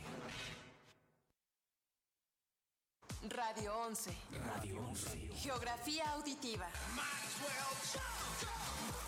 Transmite música del mundo vía internet. Llegamos hasta donde tú estás. Estudios y oficinas. En Vicente Guerrero, número 41, Centro Histórico. Querétaro, Querétaro, Querétaro, Querétaro. Somos Radio 11. Radio 11. Geografía auditiva.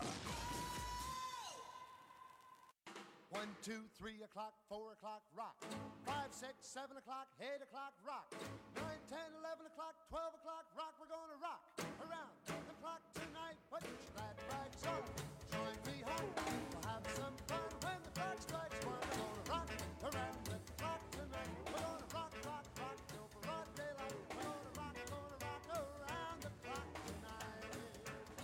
Regresamos a creadores de nuestro siglo. Oye, Les- ¿qué crees? ¿Qué pasó? Que hoy no presentaste a tu consentido. ¿Quién es mi consentido? Fer.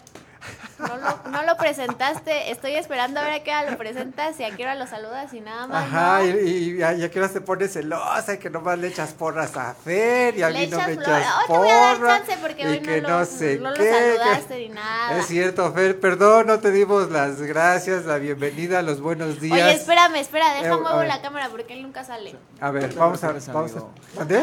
No te preocupes. A ver, ahorita ya te, ya te van a poner en cámara, Fer. Ahí voy.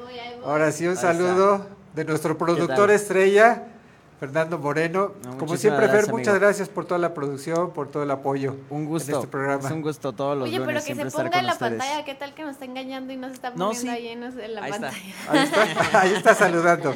Nuestro productor estrella, Fernando Moreno. Ah, Muchísimas gracias, amigos. Bueno, eh, les recordamos que tenemos dos cortesías Ah, para sí, para eh, La obra. Crayones Rebeldes.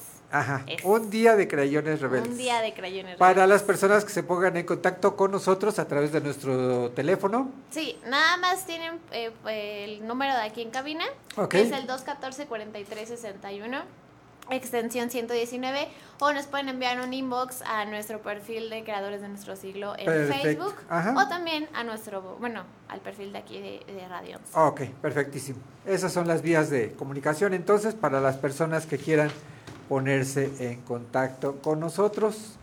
Bien, vamos a la última parte de nuestro programa. Nos damos la bienvenida. Es un gusto recibir aquí al maestro Bernardo Lira, quien justamente nos viene a platicar de una próxima puesta en escena. Tengo entendido que ya es, es eh, una nueva temporada, ¿verdad? Sí, es un nuevo trabajo. Bueno, antes que nada, bienvenido, maestro Bernardo Lira, por acompañarnos en este programa de Creadores de Nuestro Siglo. si Muchísimas gusta gracias por la micrófono. invitación, gracias. Muchas gracias por acompañarnos. Cuéntenos de esta puesta en escena de Retrato parlato. Retrato parlato. Retrato, retrato hablado. ¿no? Retrato De- hablado, ajá. Pero bueno, es un, es un monólogo cómico. Sí. Y el personaje, pues es un. eh, ahí como in- italiano, pretende ser italiano. Y entonces por eso le dimos ese toque de retrato parlato. Sí.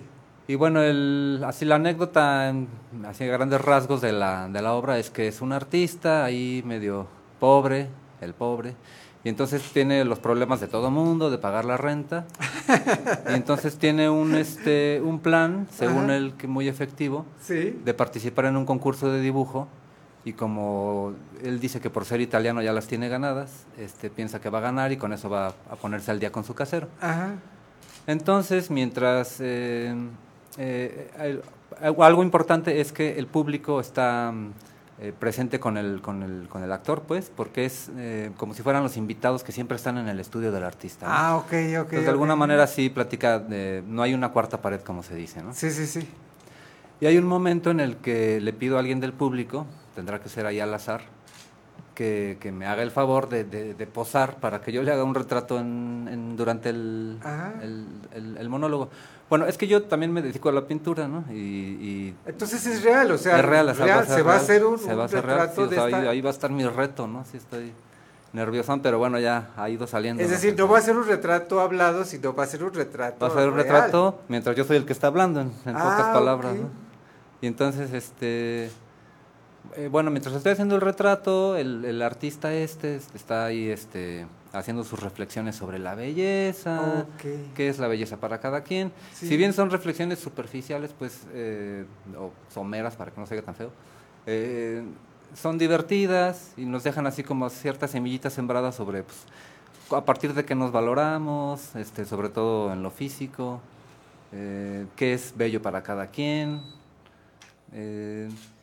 Y bueno, eh, pero siempre bueno en el tono cómico, ¿no? Y al final, bueno, la persona se lleva su retrato y Qué padre, pues una experiencia muy, muy novedosa, ¿no, Cintia? Muy fuera de lo, de lo común. Ajá, pero suena interesante, ¿no? Bastante, ¿no? Y además como el proceso, ¿no? Estar ahí como observando también eso es, es como muy interesante. Sí, la verdad, la verdad es este una, una propuesta muy, muy, muy interesante y yo creo que la gente pues la de disfrutar, ¿no? Pues sí, en los, los ensayos que he tenido así ya con al- un poco de público, eh, digamos así ya testigos que se necesitan para ensayar, les ha gustado, lo, como que sí pasa, lo, digamos, así hablamos nosotros los teatreros, ¿no? Sí pasa más o menos. Espero que les, que les guste. El próximo, pasado, mm, pasado mañana, el miércoles eh, 19, Ujú. tengo un ensayo, es en el Teatrino del Museo de la Ciudad a las ocho y media de la noche. Es un ensayo abierto, para quien quiera ir, invité a, a medios, espero que, que, que puedan asistir. Claro que sí, con mucho gusto, y claro, sí. para pues que tengan ahí una- un primer ensayo, bueno, bueno, más bien ya es una primera función, ¿no? Ok, sí. Pero porque el estreno va a ser al, el- al siguiente miércoles, el miércoles 26, Ujú. y ya sería como el estreno, es, es el estreno oficialmente. Sí, perfecto. Así que este miércoles es justamente una función para medios para ver esta, esta obra de retrato parlato. Eh, cuéntenos que, de quién es la, la dramaturgia. Mía, yo lo escribí. Em, pues lo fui escribiendo durante eh, como hace como dos años. Todo el año pasado quise ver si lo montaba, pero me, de plano me tuve que esperar porque estaba en otros proyectos y por eso pues quise empezar el año con este proyecto. Eh, también tiene un poco de música, bueno, tiene una, una canción original que la compuse con Gerardo Ríos, él es músico de aquí de Querétaro, Gerardo. Ríos Oviedo. Él es muy buen músico, tiene un grupo que se llama Meigas. Ah, eh, sí. Y pues, suenan Sí, no, cómo no. Sí, sí, bastante. Sí, sí, es muy padre, muy padre. Y no, él es excelente músico y tiene un Ajá. sentido como de la comedia que me ha ayudado muchísimo para armar esta canción. Sí. Que, porque al final también para yo como cuadrarme en tiempo, eh, eh, pensé que una canción sería la herramienta así ideal, ¿no? Porque la canción tiene su duración y yo ya sé que con esa canción sí tengo que terminar el retrato, ¿no? Darle el, el toque final, ¿no? Así que va contra reloj. Ajá, va contra reloj. El monólogo dura aproximadamente 50 minutos, Ok, 55 ajá. minutos. Y eh, la persona que paso a, a dibujar no está todo ese tiempo, eh, no está desde el inicio, pero sí está ahí conmigo unos 25 minutos. Así que también para el que posa va a ser este Va a ser todo un, un re- reto, un ¿no? retito, ¿no? Todo un reto, Pero sí. bueno, es parte ahí del juego y, y se trata de hacerlo divertido. Oiga, pero qué padre, pues realmente Meigas es un grupo muy reconocido, realmente este, la, la, la música de estos chavos, híjole. Es muy bueno, tienen muy bueno, sí, sí, Tienen, sí. este, aparte su calidad como rockeros es muy buena, pero tienen Sí. este fusión con música huasteca muy interesante. Sí, sí, sí, eso es lo que los hace este diferentes, sí. Peculiares, ¿verdad? Ajá. Sí, sí, muy, muy, muy interesante la propuesta de Meigas, sí. Sí. Así que, pues, qué, qué eh, bonito, qué padre poder tener música de uno de ellos. Sí, es un gran apoyo, la verdad. Ajá. eh, como que enriqueció mucho el proyecto. ¿De dónde, de dónde surge la idea de, de ¿De Ritrato? Parlato? Pues desde hace mucho eh, tenía yo la inquietud de, de mezclar las dos actividades, la pintura con el teatro, porque siempre las llevaba como muy separadas. Incluso cuando como que me concentro más en la pintura, de pronto estoy medio eh, desconcentrado del teatro y viceversa. Aunque una le da el si- significa a la otra muy muy padre, ¿no? O sea, se apoyan. Pero yo quería llevarlo a cabo junto en la acción y pues, pues tiene que ser así porque bueno, finalmente en el teatro se mezcla también la plástica y la pintura, pero pues, en la escenografía, en la, en la producción, pero ya en la acción dije, ¿cómo, cómo mezclarlo? Y pues aquí encontré como un reto, como actor pues es el reto de también de fare el italiano, según yo, y este y pues pintar al mismo tiempo. Ok. Y, pues así es. Sí, pues, no, es sencillo. Pero si nos ponemos a pensar, este, realmente la vida de los grandes pintores, pues siempre ha sido como, como una obra dramática, ¿no? Siempre han sido eh, vidas así muy tormentosas. Que yo creo que eso es lo que los hace justamente siempre muy drásticos, arte, ¿no? Pues sí, sí, sí. Eh, justo, eh, pues son como los artistas en general, creo que son como narradores de historias, ¿no? Cada quien en su técnica, en su disciplina, pero siempre hay, hay un relato, precisamente a partir de los, las invitadas que tuviste hace un momento, me quedó como esa reflexión. Pues todos somos los que intentamos hacer arte, de alguna manera somos narradores, tenemos, eh, queremos contar alguna historia por la inquietud que tú quieras, pero siempre es esta cosa de encontrarnos con el Claro. otro, ¿no? De, de- de encontrar tus propias emociones en alguien más, ¿no? Porque si no, pues te vas volviendo individualista, egoísta y piensas que nadie te entiende, bla, bla, bla. ¿no? Sí, ya serán las técnicas diferentes a, la- a través de la pintura, a través de la escultura, a través La del teatro, a través del cine, de la televisión. Pero siempre hay una historia que contar, ¿no? Claro. Ah, siempre hay una, una vivencia, al- un- un- un- algo que Sí. trae uno adentro y que quiere sacar. Una expresión, aunque sea muy abstracta, por si lo quieres ver así, pero tiene un origen emocional y pues tus emociones son tu historia, ¿no? Así es. Y cuéntenos, eh, ¿desde cuándo viene la trayectoria artística de Bernardo Lira? Pues yo empecé desde, desde muy chico a dibujar y esto, y mi primera exposición de pintura eh, la tuve en el 95, en- tenía yo como 18 años, en una galería que se llamaba León Felipe, una galería que duró muchos años aquí en 5 de mayo, antes de que empezara este boom de las galerías. Más o menos esa galería terminó cuando tenía pocos años la libertad de haber, de haber este, nacido. Iniciado, ¿no? sí. Entonces era un proyecto independiente de una maestra muy querida que se llamaba Adela Rosas. Y ella fue la que, bueno, yo iba de niño allá a tomar clases de dibujo con la maestra Ana Julia Romero, que es la mamá de Paulina Guado, Casualmente la secretaria de... Paulina Guada Romero, justamente. Ajá. Y este, yo tomaba clases de dibujo con ella en ese lugar. eh, y la dueña de la casa, la, de, de la galería, pues me conocía entonces de chico y me dijo, ¿por qué no pones una exposición? Y de ahí empezó como mi, mi interés por esto de la artisteada, por decir así, como ver las posibilidades. Eso en la rama este, de la de pintura. la pintura. Después eh, entré aquí a Artes Visuales en Bellas Artes, al, el primer semestre, y allí encontré que había la carrera de teatro. Ujú. Yo como que ni lo hacía en mi, en mi mente el, el teatro ni las artes escénicas. Ajá. Entonces fue una cosa como inconsciente de que dije, no, me tengo que ir para allá, al teatro. Y sí, me cambié la carrera de teatro, pero me fui a México a estudiar al CUT, Centro Universitario de Teatro, Ah, de sí. la UNAM. Y ahí este, pues, empecé mis estudios de teatro formalmente. Después, de ahí, como ¿Y ahí, que- ahí donde, eh, que- como qué maestros le tocaron en, en- en el CUT? el director era José Ramón Enríquez. Ajá. Este, me tocó un maestro, una, un- un- una materia muy buena que me daba eh, Mauricio García Lozano, una ma- materia que se llamaba concientización rítmico corporal, es que era como muy integral, era, era muy padre ese. Eh, Gustavo Sánchez Parra, Dagoberto Gama, que andan ahorita como viéndose por ahí. Sí, sí, sí.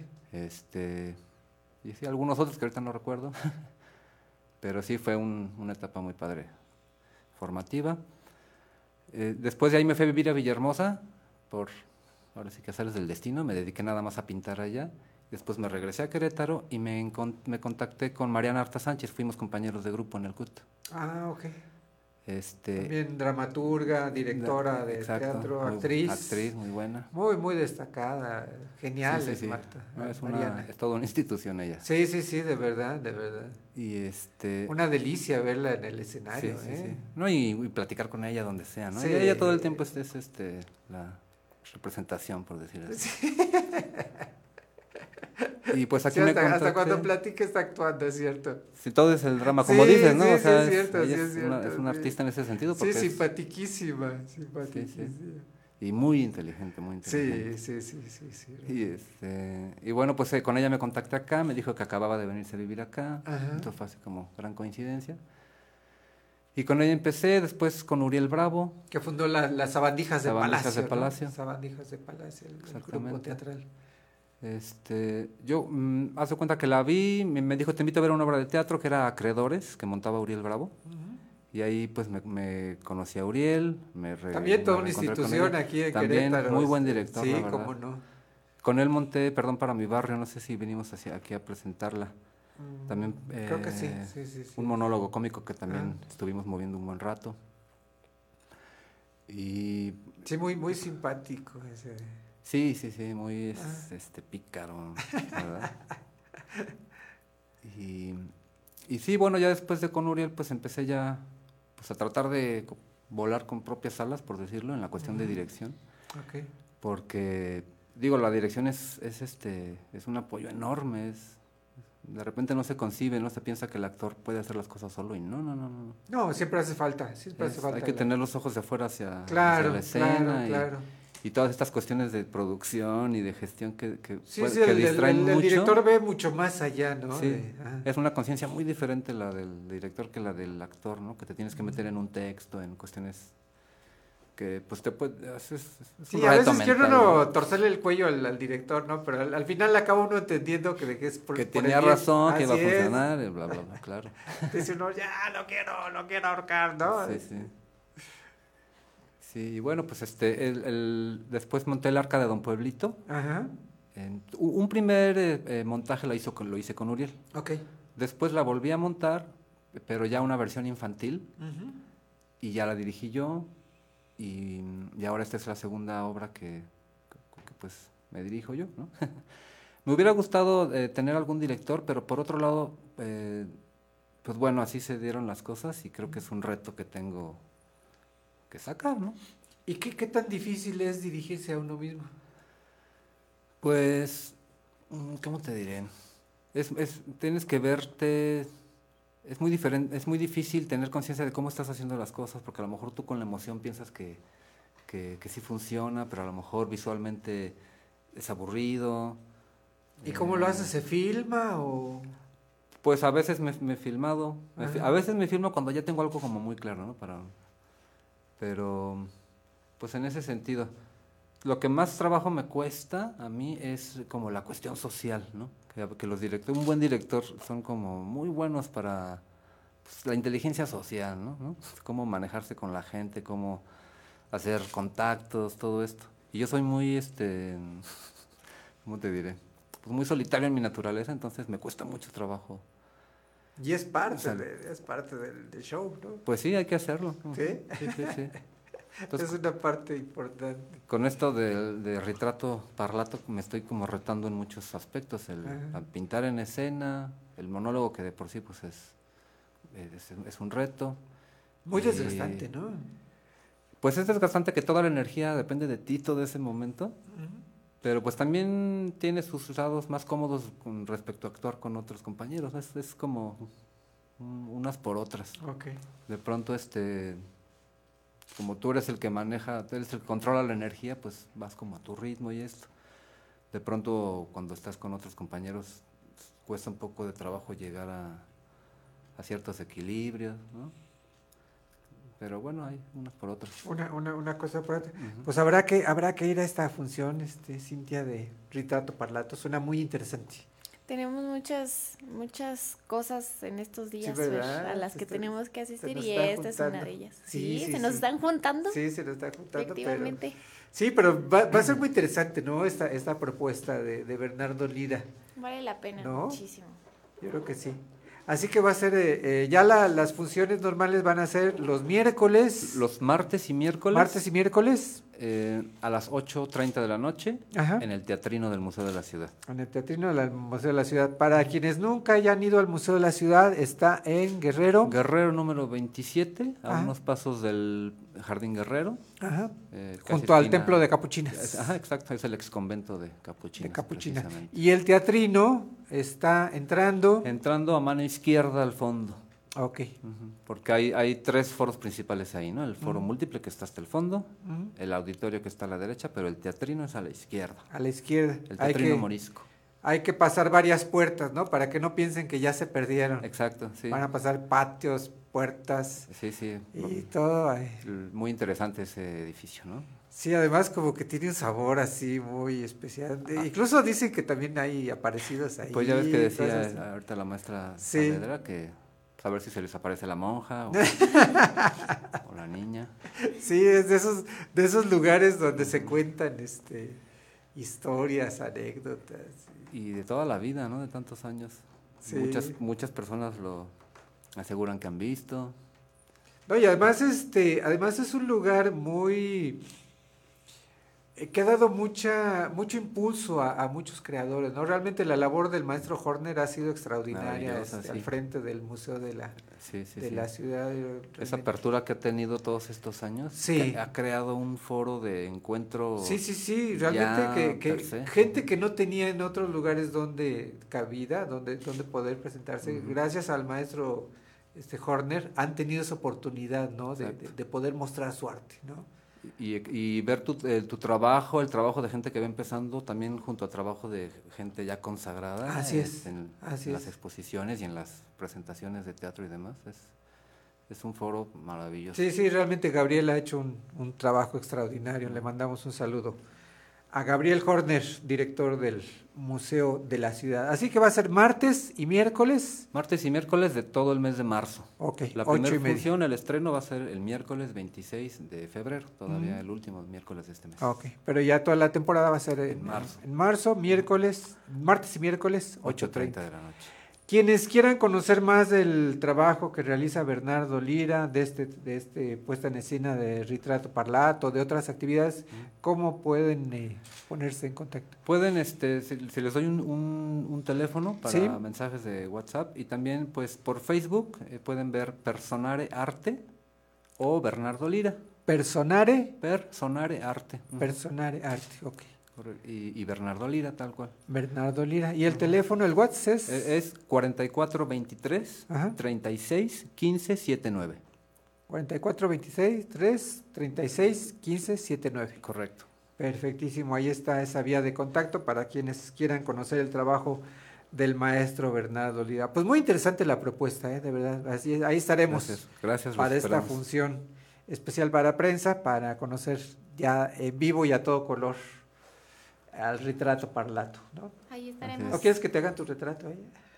Sí, sí, sí. Te pones en primera fila Tendré para que estar ahí En eh, primera fila ahí para que te hagan tu... levantando la mano porque estoy chiquitita. Yo, yo, yo. Me voy a llevar una lona. Ah. Un pañuelo blanco para que sepan que soy. Aquí bien. estoy, aquí. Muy bien. Muy bien, pues por ahí estaremos en esta función. Muchísimas Maestro gracias. Lira, muchas gracias por habernos acompañado. Gracias ¿Eh? a ustedes, gracias. Muchas gracias. Bien, pues antes de despedirnos vamos a escuchar la reflexión semanal de La, la, la Cintia. frase, la frase. Pues es frase que nos hace reflexionar. Ándale, bueno, está Ajá. bien. está Frase, frase reflexionadora. Vámonos, ya acuñé un nuevo, Ah, ya le un nuevo nuevo término, sí. término a Es la frase reflexionadora A de. Cintia Galván. Ya después vas a publicar un libro que se va a llamar así. No, no, como que- Las frases reflexionadoras de Cintia Galván. Adelante, te escuchamos, Cintia. Dice, tus circunstancias no definen quién eres ni quién puedes llegar a ser. Nunca, se, nunca seas prisionero de tu pasado, sino arquitecto de tu futuro. Órale. No mirar atrás.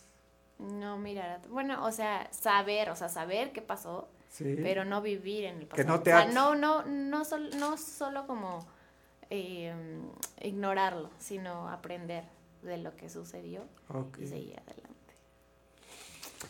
Pues nos quedamos con esa reflexión, con esa frase reflexionadora. Frase reflexionadora, ok. ok, Fer. No, nos dejas tarea como siempre. Todas las semanas. ¿Cómo te fue la semana pasada con, con la reflexión? ¿Y ahí te acuerdas, de seguro? No, sí, claro que sí. Toda la semana estuve ahí acordándome, acordándome. Ay, ni te acuerdas. Dímela, dímela, Fer, dímela. No dejes que tu pasado te... No, esa es la de ahorita. ¿Qué pasó, Fer? Está haciendo trampa. Estás haciéndome trampa. Mira, es más, la voy a, A buscar ver, a para ver. ver cómo te fue. A ver. Déjame en lo que la encuentro. No me crees que sí hice mi tarea. Es. A ver. Ay, ni mira, nada que ver. A ver, a ver. Nada que ver. Ah, no es cierto. Ya me acordé que la, que la de la semana pasada. Sí. Mira, ya te iba a decir otra que ni era. Déjame la sigo buscando, Fer. A ver, no, Pero que- según tú sí te fue bien. Sí, no, Sí hiciste claro. tu tarea, como todas Siempre las nos dejas reflexionando, siempre nos dejas pensando. Según tú, según tú.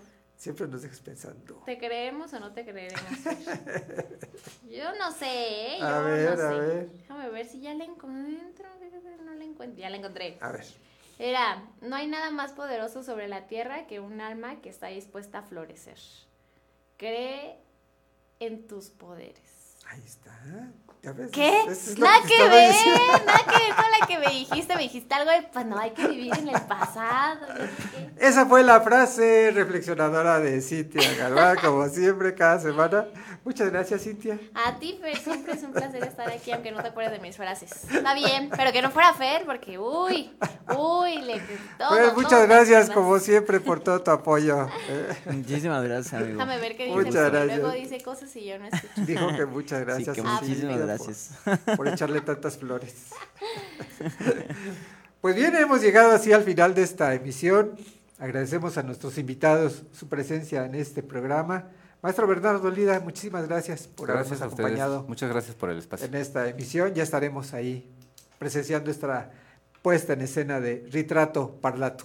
Gracias. ¿Eh? Muchas gracias por acompañarnos. También agradecemos al equipo que hace posible la realización del mismo. Hoy en la memoria gráfica hace su debut. Le damos la Hay hay que bienvenida presentarla, Fer. a Nitzia. Nitzia, si quieres este, Deja muevo la al cámara porque no se ve, no se ve. Adelante, Nitzia, toma. Ahí, ahí, Nitzia. Bienvenida al equipo de creadores de nuestro Muchas siglo. gracias, muchas ¿eh? gracias. Un placer, un placer.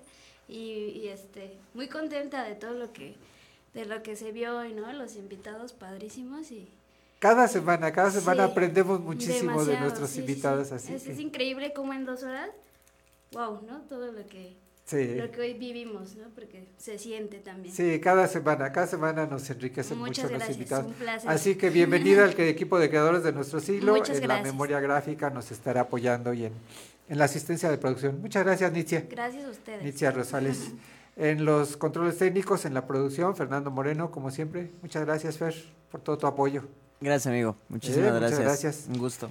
Y en la coconducción de este programa, como siempre, Cintia. Cintia, muchísimas gracias. Gracias a ti, Fer. sie- Siempre es un placer estar aquí contigo. Muchas gracias, muchas gracias. Soy Fernando Pérez Valdés y lo invito a que nos acompañe la próxima semana en una emisión más de Creadores de nuestro siglo. Hasta la próxima. Adiós, adiós.